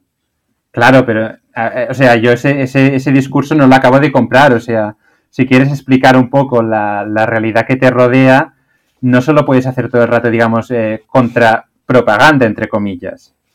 Porque entonces te dejas una parte y si la gente solo te lee a ti, o sea, tú asumes que la gente está siguiendo cada día lo que dicen los medios anglosajones y ciertamente la inmensa mayoría de la población española yo creo que eso no lo está haciendo. Somos cuatro frikis que seguimos los temas de China. Pero luego marca la agenda, marca el discurso de los medios de aquí, nacionales, has dicho antes. Sí, sí, sí, eso, eso sí. Y... Pero claro, o sea, yo creo que tampoco has de, has de llegar a ese extremo, porque entonces te encuentras en situaciones de, cosas también que, que justifican que, o sea, pueden ser bastante, bueno, moralmente bastante eh, reprobables. O sea, por ejemplo, el, tema de, de, los campos de reeducación en Xinjiang, tú puedes, digamos, o sea, yo a veces algunas informaciones que se hacen puedo ofrecer matices eh, y considerar que algunas fuentes que utilizan no sean las mejores, etcétera, pero digamos que metan gente en campos de reeducación de manera masiva, pues me parece mal. Y o sea, y a veces, digamos, cuando veo estos perfiles, pienso en la época de la Unión Soviética, todos estos grandes intelectuales, Sartre, etcétera, etcétera, que pintaban la Unión Soviética como algo muy perfecto y que, bueno, al final, eh, cuando la historia siguió adelante y se vieron las cosas que habían pasado, la carga moral que te llevas es, eh, es, es, considerable. Por tanto, yo,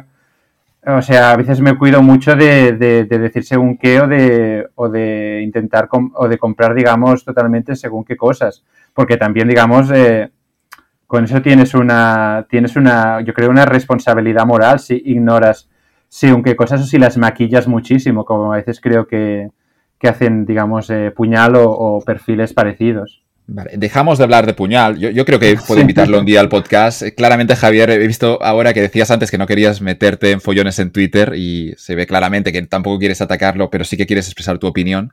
Así que vamos, yo voy a invitar un día a Puñal si se anima también para hablar de China. Desde yo, por ejemplo, no le he silenciado a él.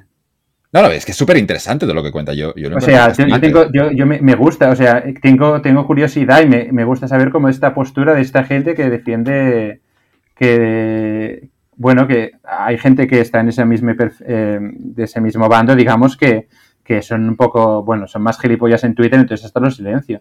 Pero él es como lo voy siguiendo, veo como estos, estas, estas pullas que se crean, esta contrainformación, también porque me sirve un poco para seguir un poco lo que, lo que va sacando un poco la, la, entre comillas, aunque él no lo sé, aunque él no, está, bueno, creo, no está trabajando para la propaganda china ni nada, pero él está, digamos... no, no, no le insinúes que, que se va no, a... No, no, no, porque entonces ahí se monta el, el gran, el gran follón. Has dicho creo y vamos, a, vamos a decir que no trabaja para el partido, ¿no? Que lo hace de forma desinteresada. No, no, y bueno, claro... todo es una broma, si nos escucha Puñal, lo, lo decimos todo medio, es una crítica obviamente al menos por tu parte, Javier, pero digamos que es, es, es, fuego, bueno, es, con es con cariño, es no simplemente que no estás de acuerdo de que, de que esté de algún modo defendiendo todo tan ciegamente sería la palabra, no sé, del hecho de no cuestionar absolutamente nada.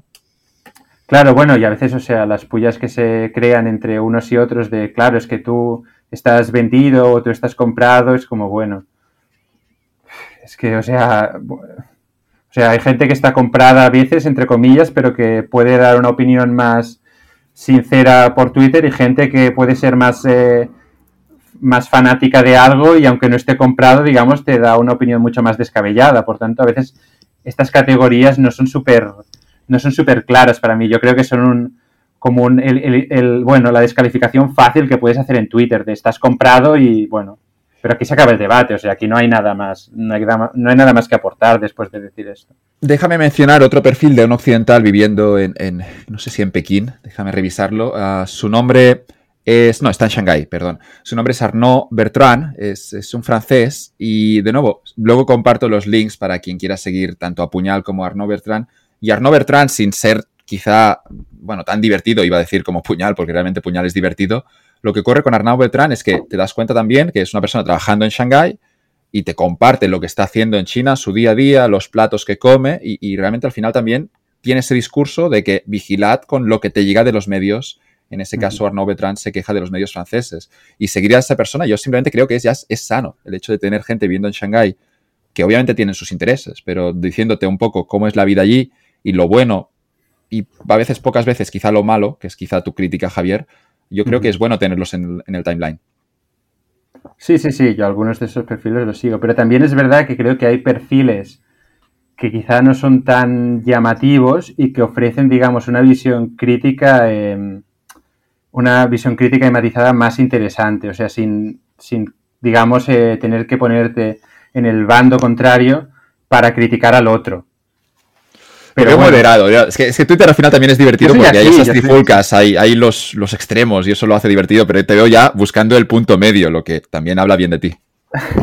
no, no, yo, siempre soy así. Y además también es como, bueno, em, a mí tampoco me... O sea, como persona que ya ha vivido ahí y que sigo el, tema de China diariamente y todo, también algunos eh, hilos o algunas discusiones que aparecen como de, tampoco no son temas súper nuevos para mí. Entonces, eh, a veces también porque los debates en los que entran son debates, digamos, em, muy primigenios, a veces no me, no me, bueno, voy a otros perfiles que entran en más detalles de algunas cosas. Por ejemplo, hay un perfil que, recomendaría seguir mucho de una persona que sigue tecnología en China y que hace, no los hace habitualmente, pero hace artículos muy buenos, es eh, eh, Dan Wang, que, eh, bueno, él, creo que trabaja para una consultora en temas tecnológicos y sacó, saca cada año una carta que le dice él donde analiza diferentes temas de, de la sociedad china y yo creo que le ofrece una visión muy interesante, muy propia, eh, muy original, crítica, que no compra, digamos, todo el marco interpretativo de, de los, de los más media occidentales, pero que yo creo que está, o sea, que está elaborada, o sea, que, hay una visión propia. Porque es que es eso, o sea, es que muchos de estos perfiles lo que me encuentro el problema es este, que es que esto, lo que me dicen ya lo conozco porque yo sigo a los medios chinos. Y yo que conozco estos marcos interpretativos. O sea, a mucha gente le puede sonar nuevo por eso, porque no está acostumbrado, no tiene esta exposición a la, a la, a esta, digamos, a este discurso mainstream en China. Estoy siguiendo ya, he dado el, follow a Dan Wang y ahora quiero preguntarte por tu opinión. Ya nos dejamos de Puñal y, Dan Wang. ¿Qué es, ¿Cómo ves tú a China? ¿Qué es lo que desconocemos desde aquí, eh, desde España, cuando alguien que no ha viajado a China, qué es lo que desconoce? ¿Qué es lo que tú has visto después de vivir allí durante dos años? Eh, yo creo que esta, esta pregunta es un poco general porque claro, podríamos hablar a nivel cultural, las diferencias que hay. Hemos hablado, incluso también luego quizá podemos tratar un poco la economía, ¿no? China es un país que se desarrolla de forma rapidísima en los últimos 30 años y el hecho de que acceda a los mercados con instituciones, en este caso el Partido Comunista, eh, tomando decisiones políticas, pero principalmente, principalmente decidiendo abrir la economía a los mercados, eh, China empieza a crecer de forma espectacular. Pero antes de ir a los mercados, quizá me interesaría la parte de la cultura china. Tú, que has estado allí, ¿cuáles son las mayores diferencias entre, entre un español y un, chino a nivel cultural? Eh, yo creo que, digamos, una vez llegas allí, yo creo que el primer choque, sobre todo si llegas a, a Pekín o a Shanghai, es que tienes la sensación, viniendo, por ejemplo, desde Barcelona, que estás dando un salto al futuro. Sea, por toda la, la integración que han hecho de manera bastante orgánica de la tecnología en su día a día. O sea, yo creo que en general la sociedad china tiene una visión mucho más eh, tecno-optimista que la, que la europea, donde digamos hay una, a veces hay una visión de los, de los progresos tecnológicos muy influenciada por, por Black Mirror y todas las distopías que pueden aparecer. En China yo creo que eso se ha integrado de manera natural y yo creo que lo primero que te choca es esto, o sea, una sociedad mm, altamente tecnologizada y, bueno, también choca que... No hay debate de adicción, ese debate que tenemos aquí de si estamos demasiado enganchados al móvil. Allí no lo tienen y lo aceptan como algo bueno, porque el móvil también es una herramienta para comunicarse y hacer pagos, pedir un taxi, lo hacen bueno, por el móvil. Eh, sí, o sea, el tema es que recientemente, eh, este verano, hubo lo que se conoce como la bueno, se la ha conocido de diferentes maneras, pero una, como lo, la terminología que, que, utilizan es la Summer Storm, que fue una serie, digamos, de, de nuevas regulaciones por parte del gobierno chino para limitar muchos usos de la, de la tecnología y, digamos, regular fuertemente ciertas eh, empresas tecnológicas.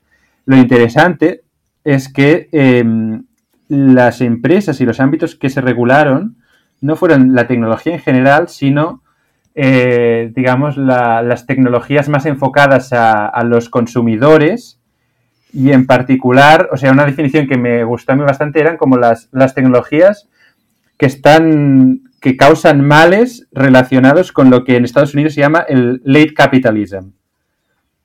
Entonces, eh, nuevas regulaciones en cuanto, digamos, a adicción a los videojuegos por parte de menores nueva regulación en el que, digamos, el gobierno puede controlar las horas en las que los menores juegan a videojuegos. Regulación, por ejemplo, de eh, lo que, digamos, se había creado en ese... Bueno, hay como una cosa, un fenómeno allí, que son los clubs de fans de según qué eh, artistas o famosos. Eh, regulación estricta, un montón de ellos cerrados. Em, ¿Qué más? Por ejemplo, las, Claro, esto hay cosas más relacionadas con tecnología, otras, otras que menos. Educación privada extraescolar, eh, un montón de empresas reguladas, cerradas. ¿Por qué? Porque también hay, eh, claro, o sea, cuando vayamos un poco más al tema del, estilo eh, de gobierno chino, este tipo de autoritarismo, yo creo que para entenderlo fácilmente es como es una, es una posición muy, digamos, en parte paternalista y liberal digamos, de yo sé lo que es bueno para ti y estar jugando a videojuegos todo el día no es bueno para ti y te lo voy a controlar. Y la gente lo hace. No te voy a tomar. La gente lo toma como que el gobierno también quizá quiere lo mejor para nosotros o la gente cada vez más se empieza de algún modo como haría un americano, ¿no? A cuestionar lo que hace el gobierno, también en España, obviamente, a ser escépticos con los políticos. ¿Cómo lo ven allí? Yo creo que también lo que pasa es que muchas de estas eh, regulaciones que se han hecho seguro que sectores vienen después de que haya habido quejas importantes por parte de la población respecto a estos sectores. O digamos haya un, clima generalizado de eh, críticas a, por ejemplo, esto, pues uso excesivo de los videojuegos. Em, una cosa que hace el gobierno chino, que eso no es tan conocido, es eh, intentar eh, recoger mucho la opinión de los ciudadanos a través de encuestas de opinión, eh, feedback a nivel local, etcétera, etcétera. Después ellos pueden, el gobierno eh, puede tomar las decisiones que quiera, pero en principio intenta tomar decisiones que encajen un poco con el sentir de la población para, digamos, poder seguir manteniendo su legitimidad y el, y el gobierno sobre el país. Y por eso, digamos, en estas regulaciones vienen en campos en los que había habido quejas importantes por parte de, por ejemplo, los menores jugando a videojuegos, pues los padres. No podemos controlar a los niños, por favor, que el gobierno los controle. O digamos, o, la gente en general pensando, no, esto de los videojuegos es una plaga, se debe regular. Pues a través, el gobierno a través, digamos, de su control tecnológico, pues impide, digamos, que estos eh, menores de edad utilicen los videojuegos durante estas, durante estas horas. O sea, yo creo que hay un, hay un feedback, que eso no es tan conocido, pero que en parte es lo que hace este modelo relativamente exitoso, que no simplemente toman las decisiones, em, las decisiones son siempre de arriba a abajo, pero vienen después de una de recibir información de lo que está un poco del, sentir en el, en el terreno. Me contaban hoy que una cosa que pasa en China es que, digamos que eh, hay cierta meritocracia y aquí, perdona mi ignorancia porque, porque es mucha, no conozco, tú sabes cómo funciona sobre el terreno, pero lo que me contaban es que hay un escenario en el que si tú eres bueno vas a poder tomar decisiones. Y esto en las democracias europeas estamos viendo ahora que hay mucho inútil tomando decisiones seguramente importantes. Y eso que en China seguramente también ocurre, pero que ocurría menos. El hecho de que haya esa, ese partido, había cierta meritocracia en el sentido de que quien toma la decisión es quien está mejor preparado. Podríamos hablar también de la educación. ¿Cómo ves esa parte concreta de las toma de decisiones dentro de, la economía china. Realmente hay, mm, hay, la gente está preparada, la que toma decisiones, en comparación con Europa, donde a través de la democracia a veces nos, encontramos que quien está de ministro no es el mejor preparado. Claro, ahí yo creo que un tema, un tema fundamental de eh, quién debe tener derecho a ser político o tomar ciertas decisiones. Si, digamos, el principal mecanismo de, de, legitimidad para ser político, para ser ministro, etcétera, etcétera, es el voto popular, o es, digamos, por ejemplo, eh, que hayas trabajado X años como gobernador de X provincia, que hayas entrado en el partido desde la universidad. Em, claro, o sea, eh, para llegar a, por ejemplo, está muy, está muy estructurado que el, cuando se llega al, al, comité, al comité permanente del, partido, digamos, el grupo más alto de todos, eh, solo puedes entrar en cierta edad. Y digamos, y después, eh, eh, en principio, a partir de cierta edad, pues la gente se jubila, pero antes tampoco pueden entrar. Y creo, ahora, ahora mismo no sé las fechas, pero creo que es a partir de los 50 y pico es cuando puedes entrar ahí. Pero claro, o sea, una persona pues de 30 años quizá no podría pues llegar a ser ministro o, digamos, o entrar en ese, en ese círculo más importante. Claro, eso te da una, una experiencia, es una experiencia previa por los que todos han de pasar un poco. También es verdad que la gente, digamos, que no entra en este, eh, en los parámetros o en el perfil que... O sea, claro, tú antes, tú, tú cuando estás en, la, en el instituto o en la universidad, mucha gente ya empieza a entrar en organizaciones del partido. Y quienes entran y quienes no, al final también viene un poco de, la actitud un poco más... Eh, bueno, una persona muy contestataria no entrará. Entonces, claro, eso ya dejes, o sea, de principio ya dejas ciertos perfiles fuera. Em, después, digamos, sí que hay mecanismos para que, em, digamos, la, gente que ha tenido experiencia vaya subiendo, etcétera, etcétera. También, claro, eh, o sea, yo no... ¿Funciona o no funciona? Porque al final ese mito, sí, o sea, no es un mito, pero esa idea de que la meritocracia es más real en China, o que en el sentido de que quien quien está mandando está mejor preparado, es, realmente está ocurriendo esto. Es decir, la gente que toma decisiones suele estar mejor preparada.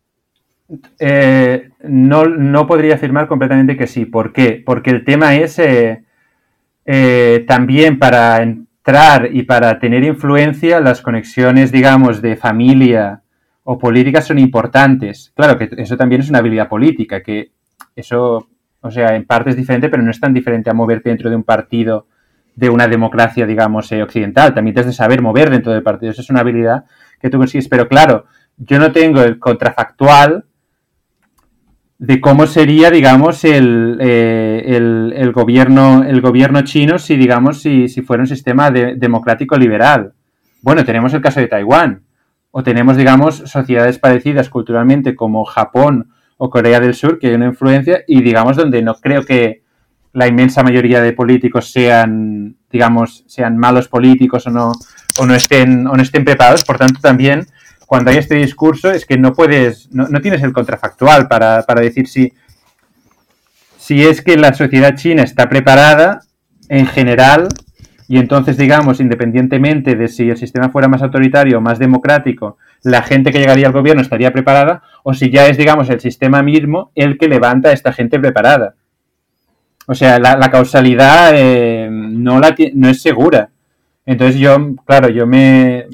Decir directamente que están más eh, preparados, etcétera, etcétera, no estaría completamente seguro. Lo que sí es que tienen a veces buenos mecanismos para, eh, para eliminar a según qué gente que no gestiona... O sea, claro, por ejemplo, para eliminar, eliminar metafóricamente, quieres decir. Sí, sí, sí, o sea, que no, que no avancen, digamos, Claro, un, sistema porque, digo, a veces cuando, cuando dicen que desaparece alguien, no, de nuevo, regreso a los medios occidentales, pero te encuentras de que ese miembro del partido, porque incluso hay pena de muerte, ¿no? Por, por ciertas por ciertas cuestiones, ¿no? No sé si por la corrupción o por corrupción, sí, podría haber por corrupción. Claro, bueno, eliminar ahora ya no sería metafóricamente, es literalmente. bueno, eliminar. también en eso, a ver, no, no es que cada semana estén matando a decenas de personas por corrupción. Hay, casos, que ha habido como casos súper eh, extremos de corrupción que entonces... hay pena de muerte, no, no es cárcel, hay pena de muerte por, por robar. Sí, sí, sí. Alucinante. Sí, sí, sí. Eh, bueno, por corrupción, o sea, no, claro, claro. por robar, digamos, normal, o sea, que, creo que la mayoría de casos son, robar de la, son por tema de, la mayoría de casos de pena de muerte son o por tema, digamos, de, de, homicidios o por tema de, tráfico de drogas. O sea, son los dos temas eh, fundamentales. Después, en el caso de la, corrupción, pero, pero como eh, mecanismo, más allá de la pena de muerte, que yo creo que es un debate, bueno, yo, al menos también desde esa perspectiva occidental, yo lo encuentro un poco bestia. Pero claro, no deja de ser, como economista, lo veo como un buen incentivo, ¿no? En el sentido de que quizá genera incentivo para que, pero insisto, yo creo que es excesivo. Pero sí que, y me gustaría conocer tu opinión, decías que eh, quizá no está claro que promocionen a los que realmente sean los mejores, pero lo que sí está claro es que el mecanismo tiene, el sistema tiene mecanismos para expulsar eh, a los que no lo están haciendo bien. ¿Crees que eso sí que funciona bien en el caso de China? Eh, por ejemplo, sí, y, también, o sea, sí que en parte hay una... Sí que, sí que también, o sea, el tema es más bien el filtro inicial. O sea, quién puede entrar en el partido y quién no. Ese yo creo que es el tema fundamental, porque después, una vez la gente que entra dentro del, dentro del partido, sí que, por ejemplo, para, en principio, para aumentar, digamos, de gobernador de, de condado al de provincia, pues te has de, has de, aumentas por una serie de objetivos que cumples. O sea, es como, eh, tienes estos niveles de crecimiento, tienes este nivel de, yo qué sé, de desarrollo de energías verdes, tienes este nivel de eh, que no hayan, digamos, no, no has tenido manifestaciones en contra, cumples estos objetivos, subes. No los cumples, bajas y viene otro. O sea, sí que hay estos mecanismos y, digamos, son, son bastante... Claro, eso también crea... Em, eh, también crea defectos a veces, porque al final, bueno, dices, bueno, pues eh, crecimiento del, del 8%, lo puedes hacer como te dé la gana. Eh, claro, o sea, hay muchas maneras de llegar a este crecimiento y en parte lo que pasó durante muchas décadas de China es que eso se conseguía a través de la corrupción. O sea que a veces los mecanismos para conseguir contratos, etcétera, etcétera, pues lo más fácil, la manera más efectiva era hacerlo a través de la corrupción. Lo único que en los últimos años sí que ha habido una campaña anticorrupción muy fuerte y, por ejemplo, han bajado, yo qué sé, una cosa que se regalaba mucho era las botellas del licor eh, típico chino, el Paijio, las, las, de la marca más cara, y eso básicamente se iban pasando de mano a mano como regalo cuando empezó esta campaña de corrupción, la empresa, eh, el número de ventas cayó estrepitosamente, porque básicamente se compraba para sobornar a otra gente. Entonces, eh, volviendo al tema de los mecanismos, sí que hay estos, sí que hay estos mecanismos, digamos, para, para controlar un poco quién sube y también, digamos, hay este, este buscar un poco el ver un poco lo que hace la, lo que siente la población, cómo se puede mejorar para mantener esta legitimidad y para seguir en el, en el gobierno. Claro, al final el tema fundamental es cuando hay una decisión que pueda poner, digamos, en, peligro la continuidad del partido o beneficiar a la población a nivel general o, digamos, atentar contra derechos, al final lo que se prioriza es la continuidad del partido. Por tanto, cuando nos encontramos en temas más de derechos o de, o de temas, digamos, de, sí, de derechos civiles o derechos humanos, la prioridad para ellos está bastante clara. Pero en ámbitos donde se pueda mejorar, y donde tengan suficiente información para mejorar, normalmente lo, lo, seguirán. Porque eso, digamos, también es verdad que em, la gente, mucha gente que participa en el partido, eh, o sea, tiene un sentimiento de, como de un poco de comunista de servir al pueblo. O sea, hay esta, esta mentalidad, o sea, de que, por eso, por ejemplo, cuando mucha gente cae por temas de corrupción, a veces no es por corrupción de que han cogido un soborno, es porque, por ejemplo, tenían eh, cinco amantes y un representante ejemplar del pueblo no puede tener cinco amantes. Irles comprando, digamos, eh, un Ferrari a cada una de ellas, aunque el dinero que haya ganado sea legítimo. O sea, hay una parte también de que, eh, y eso viene también de, la, de, una tradición anterior, de que el, representante político ha de ser, digamos, ejemplar y que si, digamos, de cara al público aparece algo que no sea ejemplar, entonces, pues su legitimidad cae, porque esa legitimidad no ha venido de, de un mecanismo democrático de votos. Viene un poco por el, por el ejemplo y por los, por el, bueno, por, por los, eh, por los resultados que tú tienes. Poco ese ejemplo, al final, ejemplo y resultados. Esto es lo que te, digamos, eh, eh, mantiene tu legitimidad. Entonces, bueno, nos encontramos estos, estos casos a veces de, bueno, es que cada, cada semana, cada día en las noticias, en China, salen casos de corrupción de, pues este que tenía el amante de no sé qué, tal, venga, fuera del partido y de esto. O otro que robaba y tal, pues a prisión. O sea, cada semana va saliendo eso. Y claro, eso también es un feedback para la gente. De, el partido se puede limpiar a sí mismo. O sea, es que hay muchos, hay muchos mecanismos ahí que, claro, pero Entonces, otro tema que es, eh, que, es interesante plantear es se limpia a sí mismo, pero se limpia todo, o sea, todo el mundo que es corrupto desaparecerá, o desaparecerán los corruptos, digamos, que tienen menos conexiones con el poder central actual.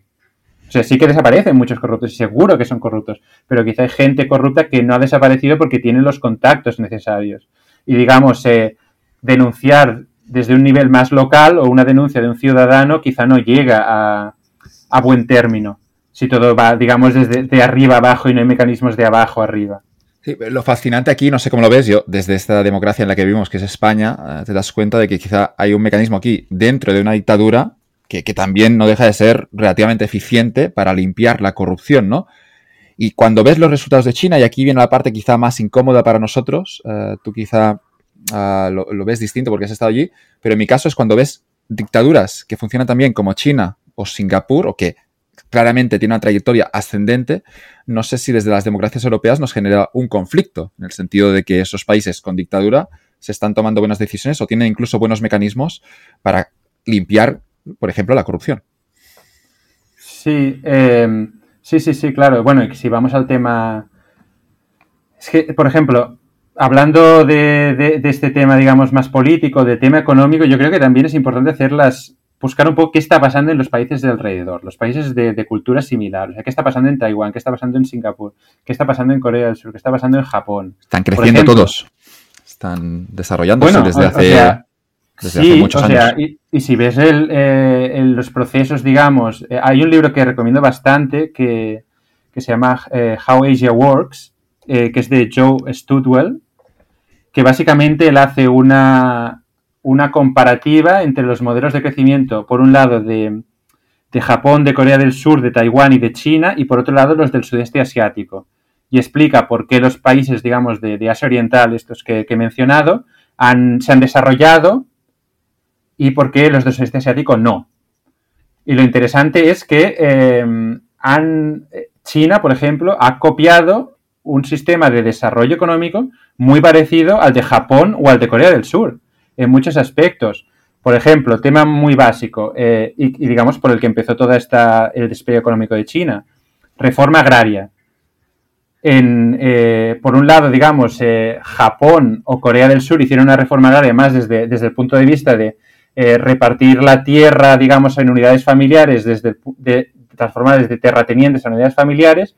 China lo hizo desde em, las eh, cooperativas a unidades familiares. Pero digamos, el, resultado fue relativamente similar, que es empleas a una gran parte de la población en algo, digamos, eh, población, digamos, que quizá no tiene estudios, no tiene, no tiene, tiene, digamos, eh, habilidades para ir a una manufactura, etcétera, etcétera. Tiene un sitio donde trabajar y donde producir. Em, y, digamos, tiene los incentivos para hacerlo. No trabaja en una cooperativa eh, al estilo soviético, donde tu mayor incentivo es hacer el mínimo trabajo posible y que lo haga el de al lado. Pero a la vez, digamos, no, eh, no utilizas, digamos, el modelo que económicamente sería más eficiente, en muchos casos, que sería el de eh, grandes extensiones de tierras controladas por un mismo propietario. Sino lo que te interesa es que la gente tenga trabajo y que a través del, digamos, del, del, output que van sacando, digamos, de unidades familiares, puedan haber ahorros, con estos ahorros después se pueda financiar, digamos, una, una, industrialización en el país. Y, digamos, en este libro que he comentado, el patrón eh, es, muy, es muy similar. Y lo más interesante es que todos estos países, Japón, Corea del Sur, a quien copiaban, digamos, era al modelo industrial de Alemania a principios del siglo XX y a finales del XIX. El, autor del libro explica un caso muy interesante que es, no sé si era en Japón o en Corea del Sur, que en las oficinas de gobierno no te encontrabas ni un libro de, yo qué sé, de, de Adam Smith, pero te encontrabas uno de, creo que se llama de Linz, que es como un teórico de las políticas industriales de Alemania, de eso, de finales del 19. Y básicamente, entre comillas, lo copiaron. Y, después China los copió a ellos. Por tanto, a veces, digamos, el, como el, milagro chino, bueno, tampoco es, o sea, sí, es tomar unas decisiones adecuadas. Y, digamos, cambiar el modelo que tenías de un modelo, em, digamos, comunista que era súper ineficiente. Pero al final es eh, partir de una situación de una productividad súper baja y un modelo catastrófico a, digamos, distribuir los recursos de una manera relativamente eficiente. O sea, ahí el margen de crecimiento es muy alto. El tema es si puedes llegar, digamos, al nivel de crecimiento de un país desarrollado. Porque ahora mismo, digamos, el, el PIB por cápita de China, em, o hace unos hace un par de años, o recientemente, era un poco al nivel de México. O sea, hay un, hay un margen que, digamos, que todavía tiene que, tiene que crecer y desarrollarse. Pero sigue creciendo y todo parece indicar que dentro de poco incluso podría atrapar España. Sí, sí, sí. O sea, yo creo que, digamos, la, gestión que han hecho es eh, bastante, bastante pragmática. O sea, tampoco no. Bueno, dejaron atrás, digamos, un, un, dogmatismo económico que era el del, comunismo, pero tampoco, digamos, eh, digamos, abrazaron un dogmatismo del libre mercado total.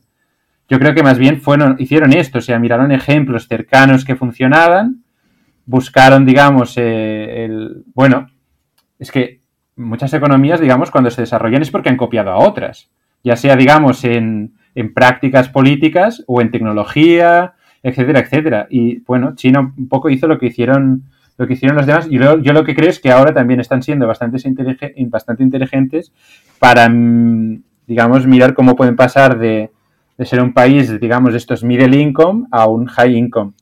Y yo creo que a través de mecanismos como el, todo el desarrollo, digamos, de, industrias tecnológicas eh, que están haciendo ahora mismo, digamos que en, algunos sectores las, más productivas, las mejores están en China.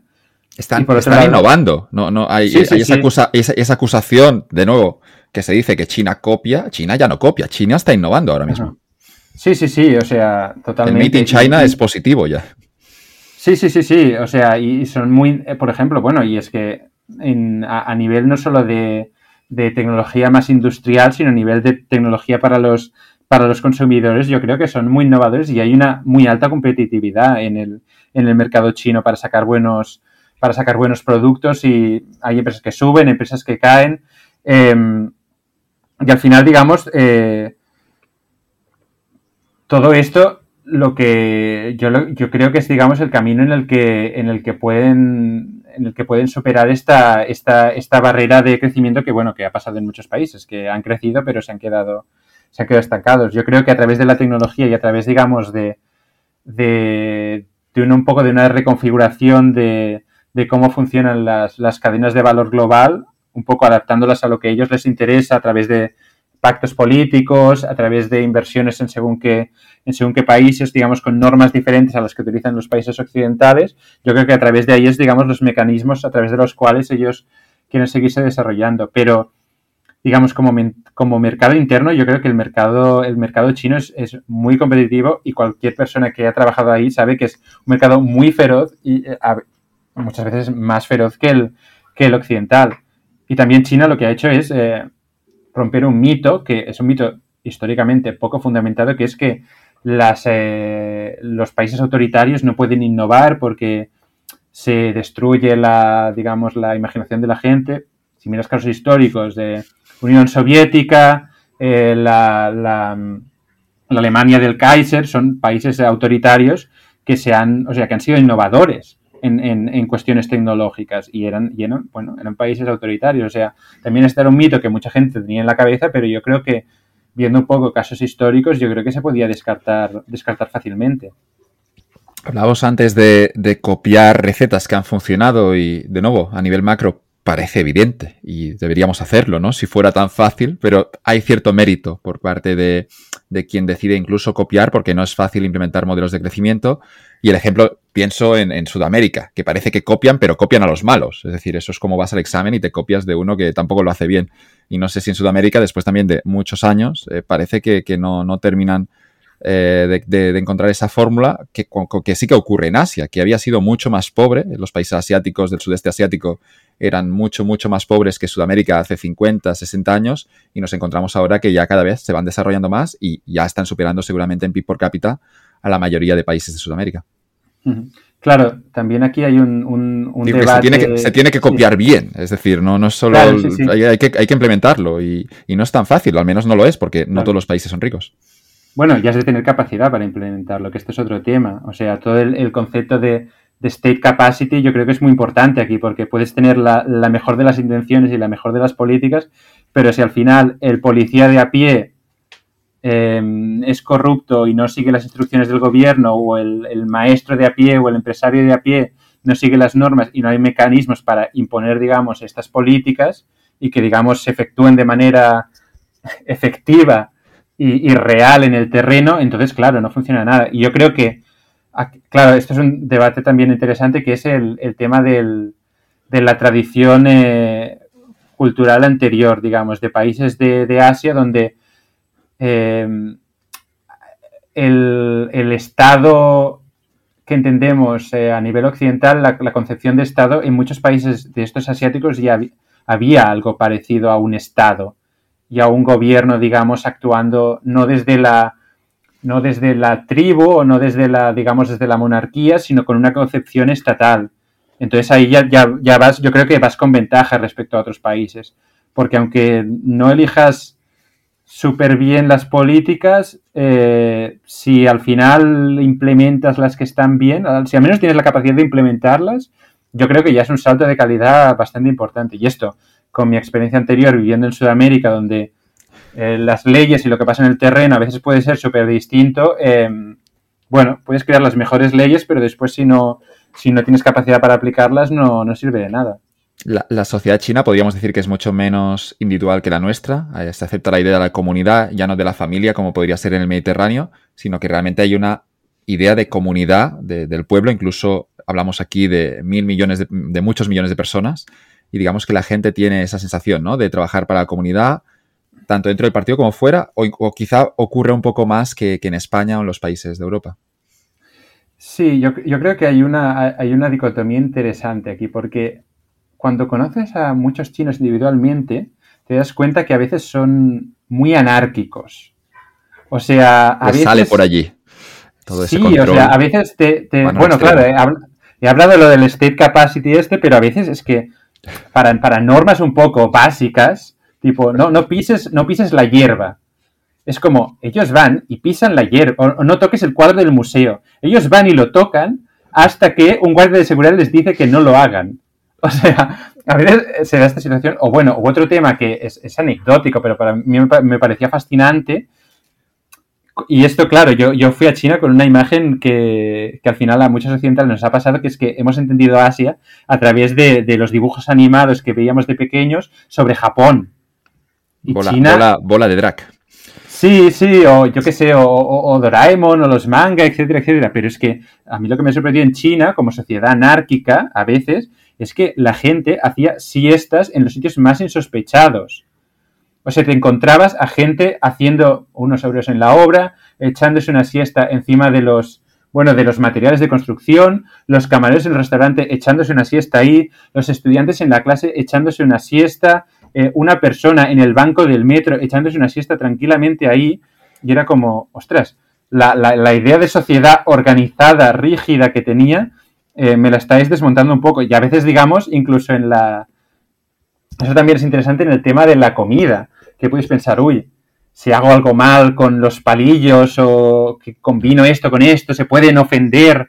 Vas con un chino a comer y es como, come todo de la manera que te dé la gana y que disfrutes. O sea, no te preocupes por nada porque aquí no hay ninguna norma de cómo deberías comer. Y esto, claro, chocaba con otras eh, imágenes más estrictas que tenía de la sociedad asiática. Pero, bueno, volviendo a... esta explicación, ¿por qué, ¿por qué crees que tocan el cuadro cuando está permitido, pero luego sí que respetan la norma a veces del gobierno sobre Yo creo que yo creo que también un tema muy interesante también es, por ejemplo, que eso lo hace mucho la gente mayor. Y yo creo que la gente mayor, al haber vivido la revolución cultural, que era como un, un momento en el que al final el lema era como rebelarse contra cualquier autoridad, ha hecho que mucha gente mayor sea... O sea, es que, bueno, es que puedes ver casos, eh, esto alguna vez lo he leído, de hecho también a puñal, pero yo lo he vivido, que es como gente mayor gritando, como enfrentándose o metiéndole broncas a policías. O sea, que es como, pero claro, o sea, vivieron en esta etapa de la revolución cultural que es como, revélate contra los profesores, contra los padres, contra toda autoridad. Y yo creo que se creó una especie como de, esquizofrenia a veces en la actuación. Y yo creo que los cuadros es un poco eso, de, bueno, pues voy al cuadro y bueno, si nadie me dice nada, también es un poco de que mucha gente, no sé, también el nivel de, exposición a cuadros o al respeto que se deben tener a los cuadros o a los museos. Si has vivido toda la vida en un pueblo súper pequeñito, pues quizás no, te has tenido este, esta educación y este crecimiento de que un cuadro de un museo no se puede tocar. Es que eh, muchas veces cuando vas a algún museo de China, puedes ver gente mayor que siempre ha vivido en su pueblo y que es el primer viaje que hacen a la capital o algo así y yo qué sé, quizá no es el primer museo que entran, pero quizá en el Museo de Provincias nadie les dice nada por no tocar. O sea, también es un choque de realidades en un país que, que se ha cambiado mucho en los últimos, eh, en los últimos 30 años, en los últimos 40 años. ¿Cómo, recuerdan a Mao? Hablan, hablan de Mao, de la revolución cultural, el, gran salto adelante, luego obviamente también esa gran hambruna, pero ¿se habla de ese tema? ¿Es tabú? ¿Se puede hablar de la figura de Mao? ¿Hay estatuas de él en la calle? Sí, sí, sí, o sea, estatuas hay muchas y hay, bueno, en Tiananmen hay el cuadro, o sea, hay, muchas estatuas de El tema de... Lo digo como los, soviéticos, ¿no? Que luego con la figura de Stalin, seguramente no tanto con la de Lenin, pero es cierto de que las estatuas las han derribado y han visto que Stalin era un, era un tirano, era un zumbado que hizo mucho daño. Pero con Mao vemos que hubo políticas, obviamente, que al final generaron millones de muertes, pero allí en, China todavía se sigue de algún modo respetando esa figura, por lo que dices. Sí, sí, yo creo que sobre todo, ah, por ejemplo, a ver, o sea, de lo que me comentabas antes, Gran Salto Adelante, Revolución Cultural, estos normalmente son temas tabús que no se tocan. O sea, también porque a veces hay una, hay una mentalidad china de, bueno, lo, malo que ha pasado en el pasado, no, ya está, ya ha pasado, no, no, no, no, no volvamos otra vez a ello. Eh, pero el tema de Mao, yo creo que hay, una, cosa fundamental que es también que, que China antes de Mao había pasado por etapas de, disgregación nacional bastante importantes. O sea, el país había estado, eh, pues, bueno, etapas de semicolonización, de guerra civil, etcétera, etcétera.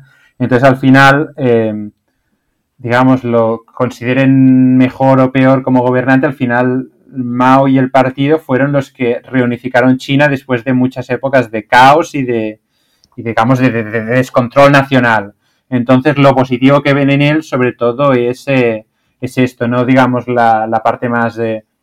yo creo que la figura de Mao que les que aprecian es la del líder nacionalista, no la del líder comunista. Todo claro.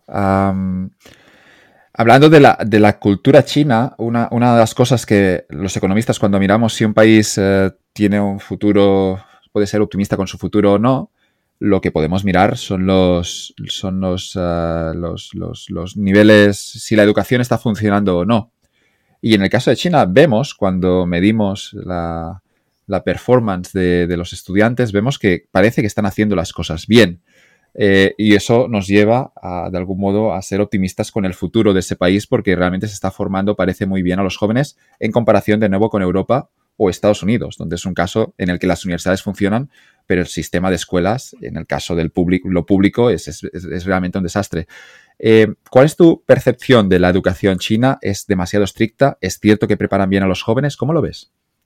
Yo, tengo una percepción, eh, una percepción muy positiva. Yo creo que eh, en buena parte este o sea, hay, una, hay un aprecio generalizado por la educación y por los profesores, que eso ya es un factor cultural súper importante que teníamos en España seguramente no hace tanto y se ha perdido. No sé por qué. Sí, sí, sí, sí. O sea, pero allí, digamos, eh, hay, hay, a, mí, a mí me recordaban un poco, por ejemplo, como cultura, a la, en parte a la cultura judía, que, que, tiene, digamos, toda esta gran tradición de, de, bueno, de que eh, aprender a leer es importante, hay unos textos que debes, digamos, eh, tradicionalmente, digo más, ¿eh? O sea, unos textos que debes conocer y parte, digamos, del desarrollo de, una, de una, persona eh, pasa por la, por la educación. Y por otro lado hay un tema que a mí me, impactó mucho cuando llegué allí, sobre todo viniendo de, bueno, de, una universidad española y de un clima que era que consideraban que la educación era un camino para una vida mejor. O sea que, claro, que yo, yo, venía de una universidad donde, bueno, que al final había mucho el discurso de, pues, estudiar no sirve para nada, eh, etcétera, etcétera. O sea, un discurso bastante, bastante pesimista, que incluso lo, lo oías de algunos, de algunos profesores, cosa que a mí un poco como estudiante me chocaba, de, bueno, estoy en la universidad, eres mi profesor y me estás diciendo esto. Bueno, gracias. Pero claro, ibas ahí y hay esta visión muy clara y también hay, yo lo que me gustó mucho también, vi mucha energía y mucha ambición por parte de los jóvenes. O sea, por ejemplo, me acuerdo una anécdota muy que, me encantó, que es, eh, estaba paseando por un parque y es muy interesante ahí porque a veces los niños pequeños vienen a hablarte porque quieren practicar inglés. Entonces eh, me un niño a practicar y le pregunté, bueno, ¿qué quieres ser de mayor? Y me dijo, yo quiero ser premio Nobel de Ciencia.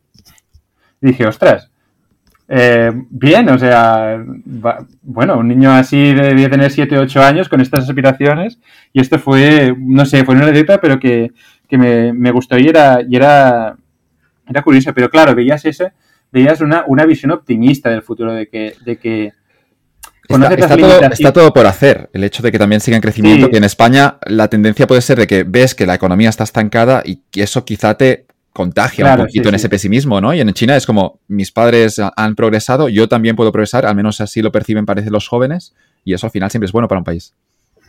Sí, sí, sí, claro, y bueno, también un poco de si psicológicamente, si te lo crees, siempre lo vas a hacer mejor normalmente. O sea que si ya vas, digamos, de... sí, la, mentalidad es importante, claro. Sí, sí. Y eso, y eso yo me, me... Bueno, y también un poco el tema de, o sea, ellos conocen, claro, las, todo el tema, pues los contactos que puedes tener, los privilegios que tiene alguna gente, pero yo creo que hay una mentalidad general de, de que el esfuerzo es algo que te puede, que es algo, es algo importante y con lo que puedes llegar a conseguir, eh, con lo que puedes llegar a conseguir cosas y que, digamos, metiéndole horas a las cosas, metiendo otro esfuerzo y todo, eh, digamos, es el camino para, para, tener una, para tener una vida mejor y para, para conseguir las cosas que quieras. O sea, yo, claro, es que a mí me choca mucho por el, en comparativa. Bueno, nos han dicho que no tenemos que esforzarnos a los jóvenes de Europa. O nos han vendido el discurso que a veces también hay que pasarlo bien, que no, que no hay que hacer sacrificios. Ahí parece que en China tienen ese discurso, esa cultura de esfuerzo muy interiorizada, ya no, seguramente por cuestión cultural de hace ya muchísimos años, ¿no? Que seguramente es algo que, que, que se ha transmitido durante mucho tiempo. Sí, claro, yo no sé dónde estaría el origen, porque claro, también en la...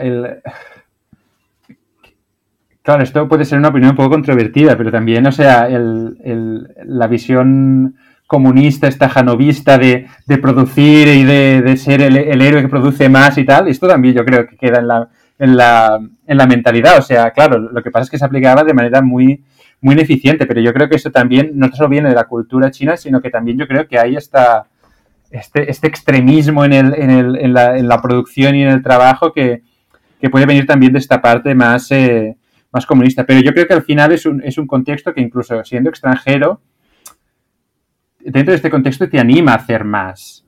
Dices, ostras, estos están haciendo estos, eh, tienen ganas, tienen optimismo. Yo creo que es un optimismo en general que se, que se, que se contagia y que, bueno, va quedando como una, una, una bola de nieve donde todo se va acumulando el estajonovismo, no sé si lo he pronunciado bien, era, era un minero, ¿no? Que el hombre trabajaba mucho no esperando una recompensa económica, sino porque era por la contribución a, su sociedad y de ahí creo que Stalin fue el que creó ese movimiento. Sí, claro, bueno, pero no.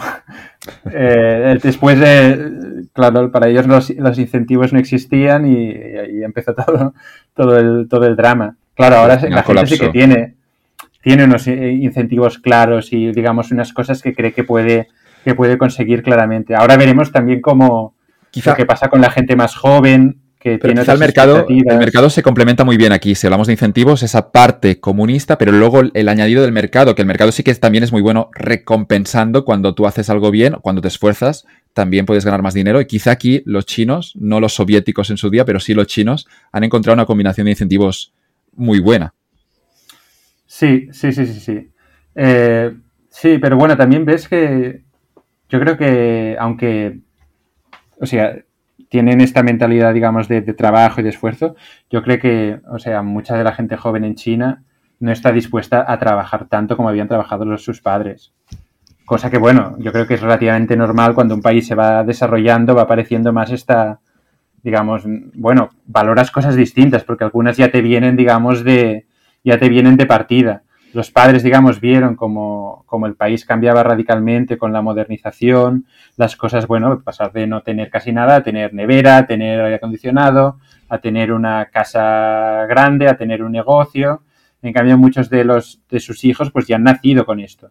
Entonces, las cosas, digamos, que si, las cosas que tienes de base, las cosas materiales ya las tienes, digamos, eh, bien y has crecido con ellas, lo que buscas, pues quizá es distinto. Yo creo que aquí, eh, aquí creo que también el gobierno chino se está adaptando un poco a ello, porque ha habido cambios importantes de un modelo de crecimiento, digamos, más de eh, prioridades el crecimiento a una transición un poco más eh, de, de, estado del bienestar o socialdemócrata en algunos, en algunos ámbitos. Claro, haciendo una transición que es eh, complicada, porque claro, reformar una seguridad social o una eh, sanidad pública en un país tan grande es algo, es algo complicado, pero lo están haciendo y se están adaptando bastante más a ello, por un poco por el tema que hablábamos antes, de nuevas demandas de la población, nuevas maneras, digamos, para el partido de, digamos, mantener su, mantener su legitimidad. Sí. Es una dictadura flexible, a veces no, no vamos aquí a, blanquearlo, no vamos a decir que es bueno, pero sí que es cierto que parece que el gobierno, el partido, se adapta a los, a los ciudadanos. No quería mencionar a, Puñal, porque ya hemos tenido suficiente Puñal en esta entrevista, pero es que estaba pensando en un tuit suyo que decía que durante los exámenes, los exámenes de selectividad allí en China, los exámenes de acceso a la universidad, eh, se decía por megafonía, uh, se recordaba a la gente de mantener silencio, sobre todo durante el día o por la noche, para que los estudiantes pudieran eh, estudiar y también descansar, para entender un poco el contexto también de toda la población, no solo de los estudiantes, sino uh -huh. de un escenario en el que todo el mundo entiende de que gente estudiando será bueno para el país y al final lo que necesitamos es incentivar a los jóvenes a, a ser más productivos y eso pasa también por el estudio, por leer más. Y había esa anécdota de el respeto total, absoluto, durante esos tres, cuatro días de exámenes de acceso a la universidad. Sí, sí, e, e, es cierto, así, así sucede. Pero claro, esto también es otro caso que podemos hacer comparativas. Por lo que he leído, eh, en Corea del Sur pasa muy parecido. O sea, no. Por eso, o sea, hablábamos antes, digamos, de las particularidades chinas.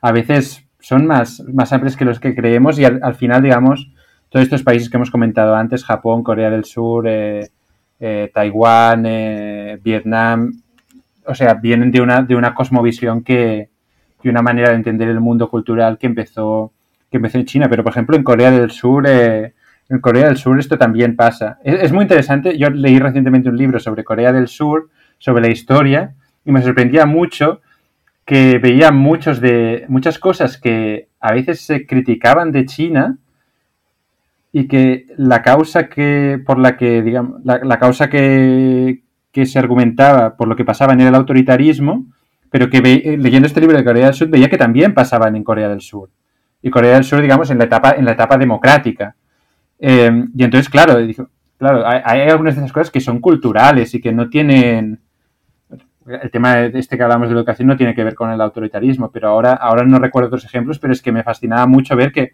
o sea, esto es que están diciendo que, que, que, tantas veces criticar de China está pasando también en Corea del Sur. Y claro, la causa no es el autoritarismo, porque en Corea del Sur no ahora mismo es una democracia. Por tanto, hay un, hay un background cultural y unas prácticas culturales comunes que, que bueno, que por ejemplo en el caso de, la educación eh, eh, se ven muy claras. En tema económico, hay una cosa que me sorprende, a mí me fascina mucho, que es siempre el mercado del lujo. Yo, desde mi punto como economista, veo que es un mercado informativo, es decir, que gente gastándose dinero para decir a los que tienen a su alrededor, conocidos o desconocidos, que les van bien las cosas. Es curioso el mercado del lujo, yo lo observo también, bueno, desde la distancia, a veces algún día quizá también hago alguna compra incluso, pero vemos que las marcas de lujo en China eh, están haciendo unos beneficios ahora mismo récords. Es decir, las grandes marcas francesas, Louis Vuitton, eh, Gucci, lo que encuentran es que el mercado asiático, de nuevo, pero también, sobre todo en China, se encuentran que están vendiendo muchísimo. Me gustaría conocer tu opinión, por, también conectándolo con la cultura, el hecho de que allí no son quizá tan individualistas, sino que la sociedad es importante Y, aquí claramente la gente parece que es muy importante la visión que tienen los otros, si al menos lo entiendo bien, por las compras que están haciendo en el lujo. Sí, yo también creo que hay un factor que es el, no... Yo, creo que ese también debe, venir un poco más de, una tradición eh, cristiana, de, no avergonzarse tanto del ser rico o de tener riquezas. O sea, no hay, no hay quizá este pudor en según qué... Bueno, claro, pero... pero, son, son, un poco, no sé si la palabra es horteras, porque, porque sí que ves unos logos gigantes en China. Es decir, las, las, marcas del lujo más horteras, insisto, seguramente alguien se enfadará aquí, pero bueno, ya nos da igual todo. Lo que ocurre es que en China sí que van con logos muy grandes. Si vamos con un Gucci, con Balenciaga, te encuentras que en el mercado asiático allí les gusta incluso digamos que esto al menos yo no soy experto en moda, pero me han dicho que la moda al final la elegancia también es discreción y lo que vemos es por parte del, lujo en China hay poca discreción porque hay unos logos gigantes y hay al final una señalización clarísima de marcar esa ropa o ese bolso carísimo. Sí, yo creo que, que, los chinos sean horteras, yo creo que es algo positivo, porque demuestra que digamos que no son ricos de toda la vida. O sea, no son, no vienen parte de una, no sé, de una, de una aristocracia o de ricos de generaciones, sino que son gente que sea, gracias a unas oportunidades, se ha hecho rica en un lapso de 10 años. Y que antes, digamos, eran campesinos que tomaban un, dos boles de arroz al día como máximo y que nunca habían visto un lujo en su vida.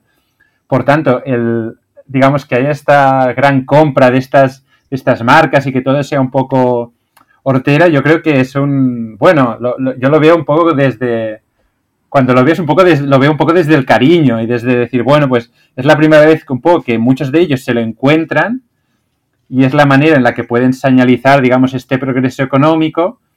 Un poco cuando, cuando pase el tiempo se irán, irán refinando un poco, digamos, entre comillas, sus gustos. Y esto lo ves un poco también con la gente, con la gente joven, que yo qué sé, hay, hay a veces allí iba a cafeterías y una vez me pedí un espresso y pedí azúcar para el espresso Dijeron, uy, pero el expreso no se toma con azúcar. En esta cafetería no tenemos azúcar, porque el café no se toma con azúcar en Italia.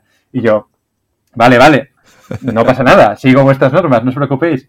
Pero también, o sea, tienen, están entrando, yo creo que la gente más joven en un, en un proceso también de, de, refinación en este sentido, pero, por ejemplo, cuando era periodista tuve la oportunidad de ir a, de ir a fábricas de empresas importantes y tal, y era, era yo creo que era bonito ver, por ejemplo, que bajaba el dueño de la fábrica y era un señor completamente moreno, porque claro, se había pasado la, toda su juventud trabajando en el campo, bajo el sol.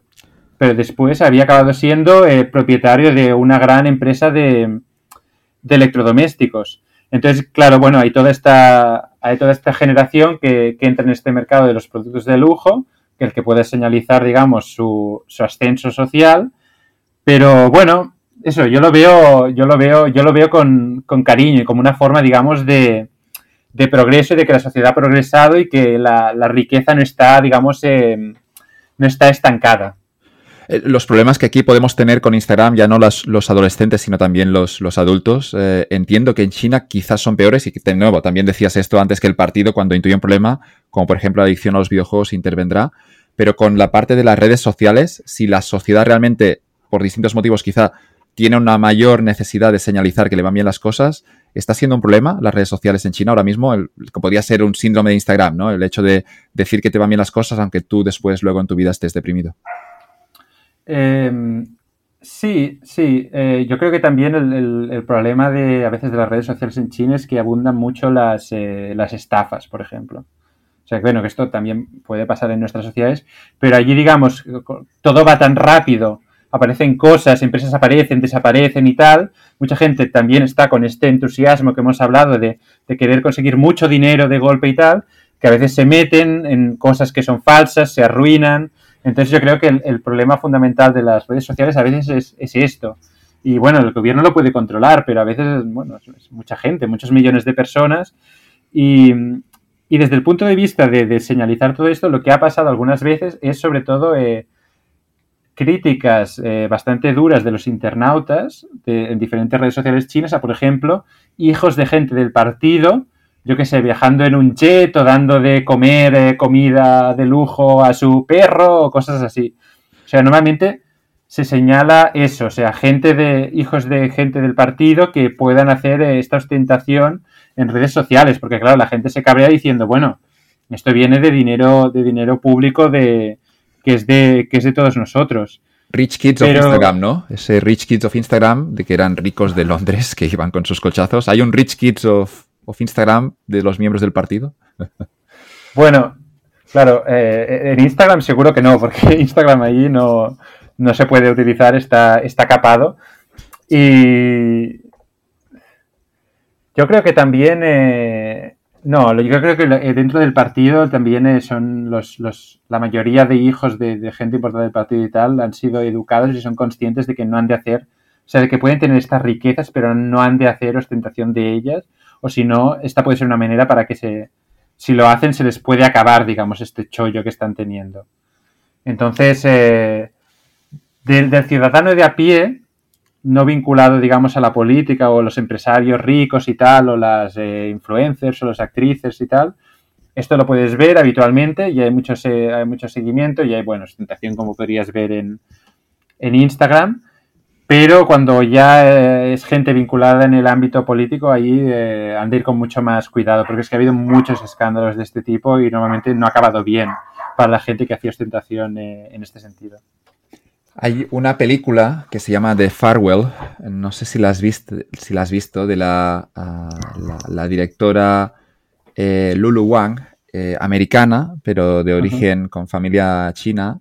Y The Farewell es bonita porque es, es, una, es una adolescente, una joven que ha crecido, creo que era en Nueva York, y regresa a, en ese, en ese, a una ciudad eh, china eh, para visitar a la abuela y, lo que ocurre es que, es que aparecen todos estos temas un poco que hemos comentado ahora, ¿no? La, abuela ha vivido seguramente los años de la, de la revolución cultural, ha, sufrido eh, esos años y ahora vive en una sociedad próspera en la que las cosas funcionan un poquito mejor o mucho mejor, como se mire.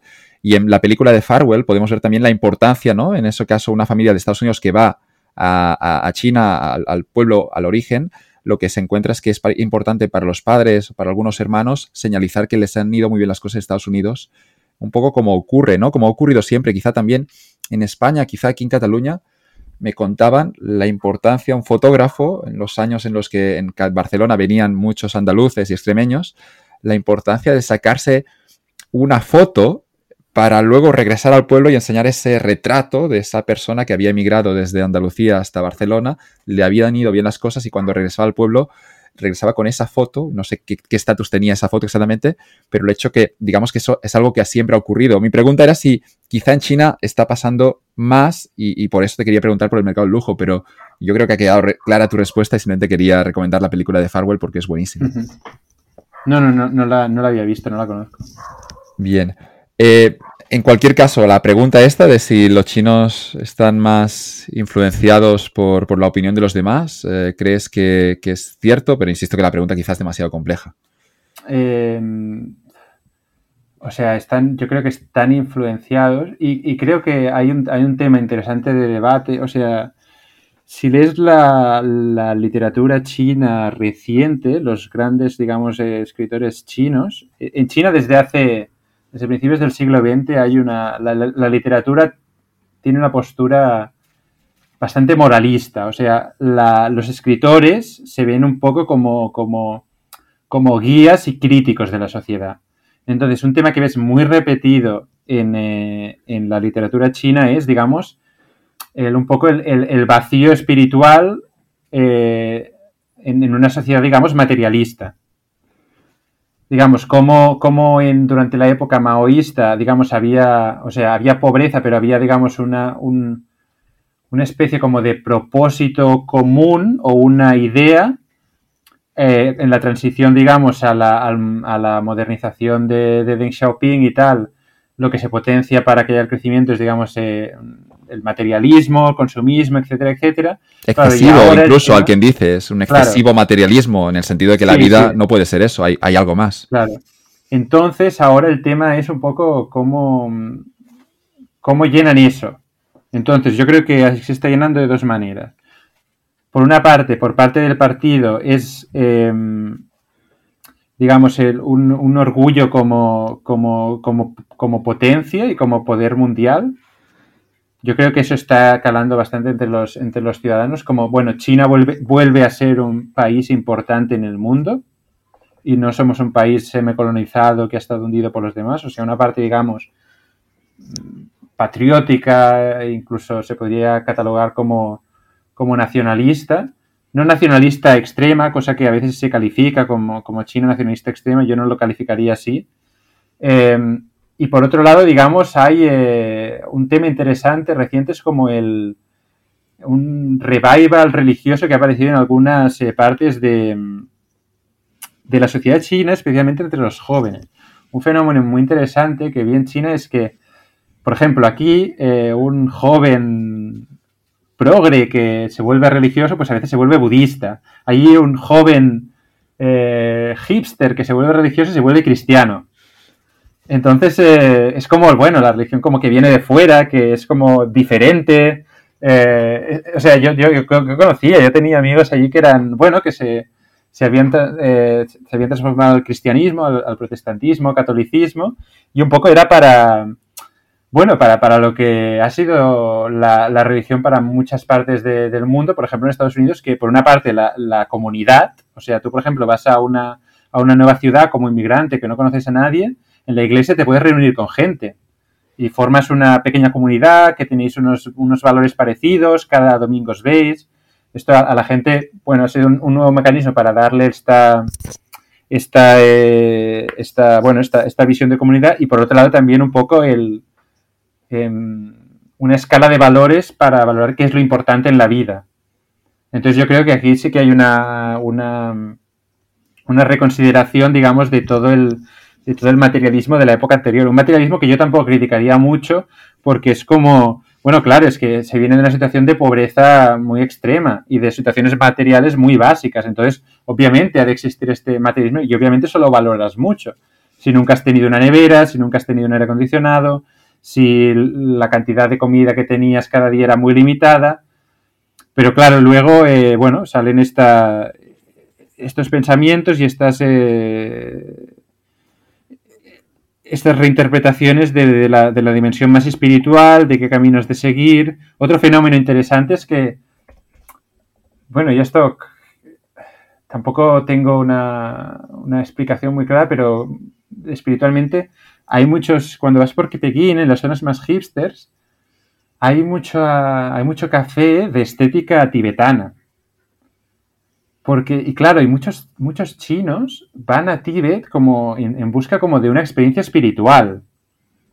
Claro, que eso a veces contrasta un poco con el tema de la, de la situación de, represión en el Tíbet.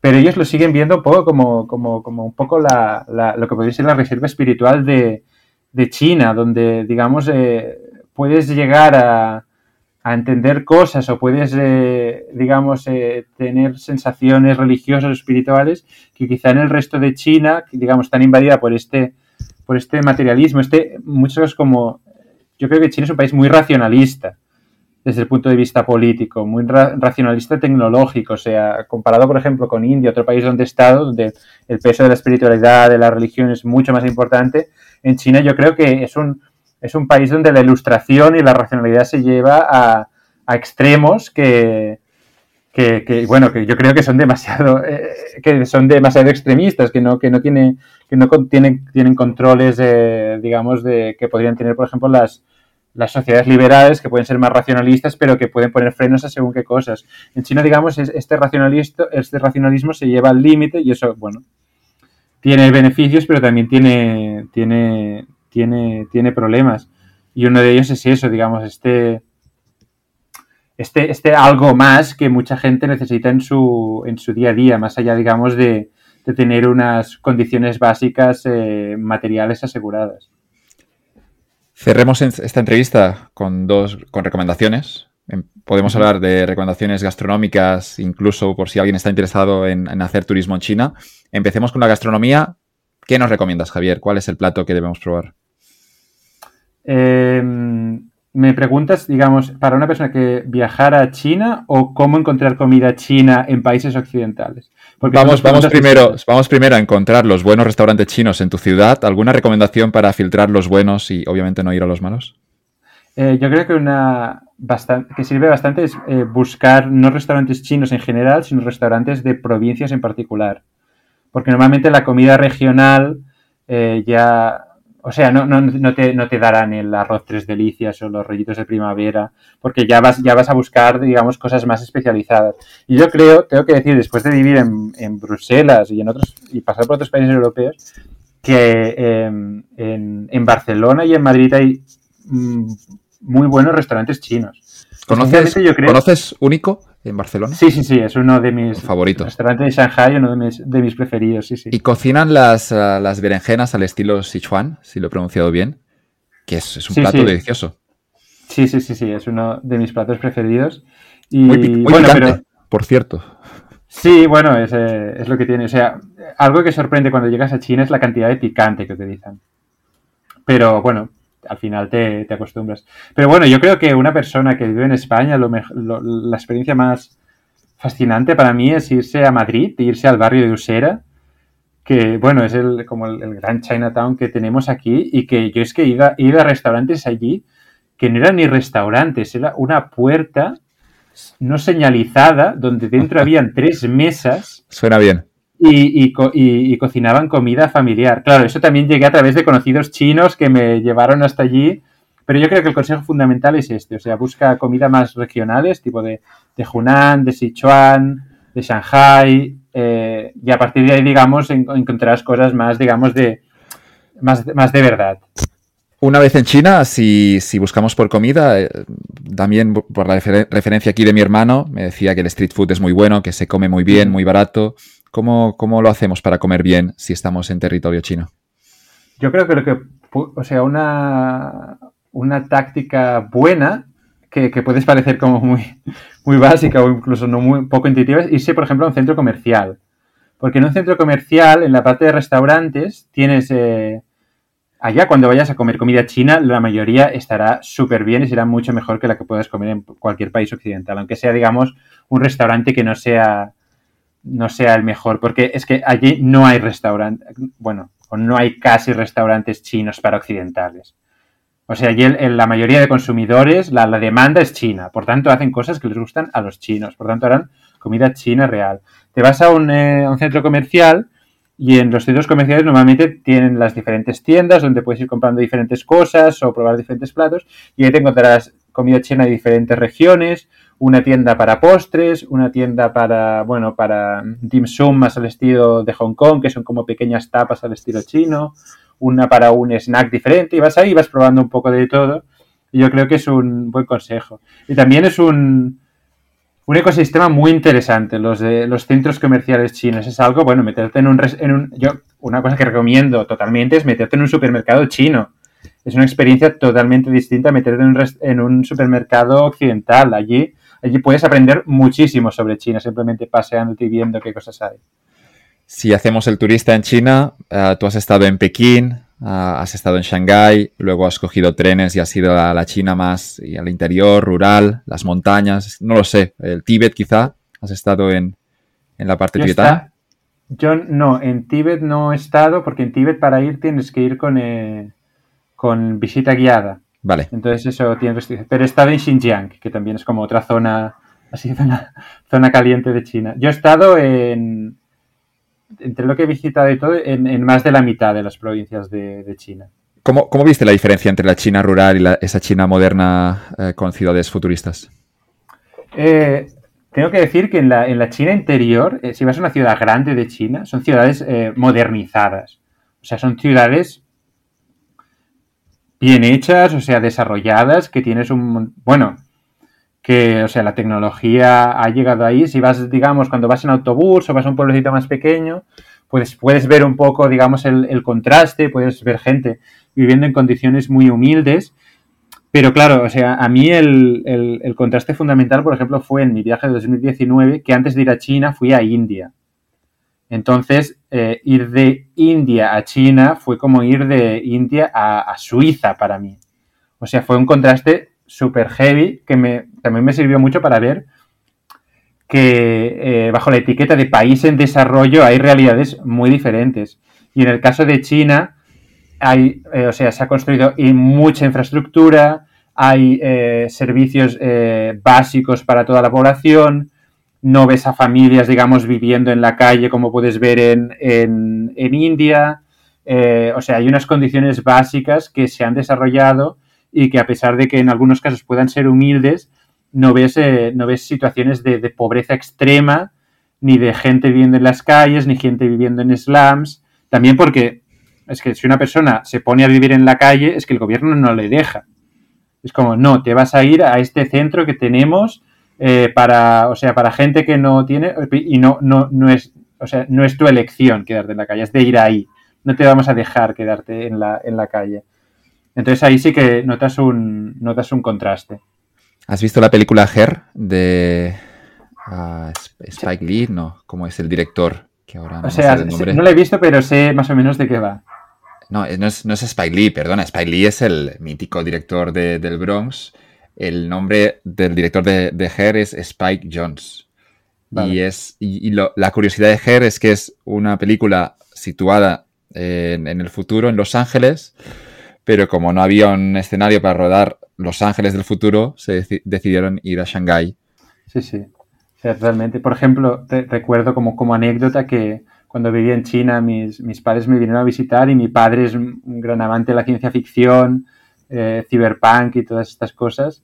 Eh, y, bueno, llegó a China y estaba, estaba fascinado, o sea, porque era un poco, digamos, la, lo que había leído en muchas cosas de ciencia ficción se lo encontró como en una... O sea, además llegó como en un momento en el que también eh, había como nubes, contaminación, o sea, era todo, todo muy, muy rollo Blade Runner cuando, cuando, cuando llegó. Entonces, eh, fue, fue, fue, fue, interesante este, como este, este, este, este contraste. O sea, llegas ahí, digamos, estas cosas te, te impactan y, cuando las ves es cuando captas realmente lo que, lo que te estaban explicando en una noticia que has leído o en un libro que has leído. Animamos a todo el mundo a visitar China y a construirse su propia realidad en función de lo que vean y también de nuevo a seguir fuentes, a todo tipo de fuentes para luego también construirte tu opinión.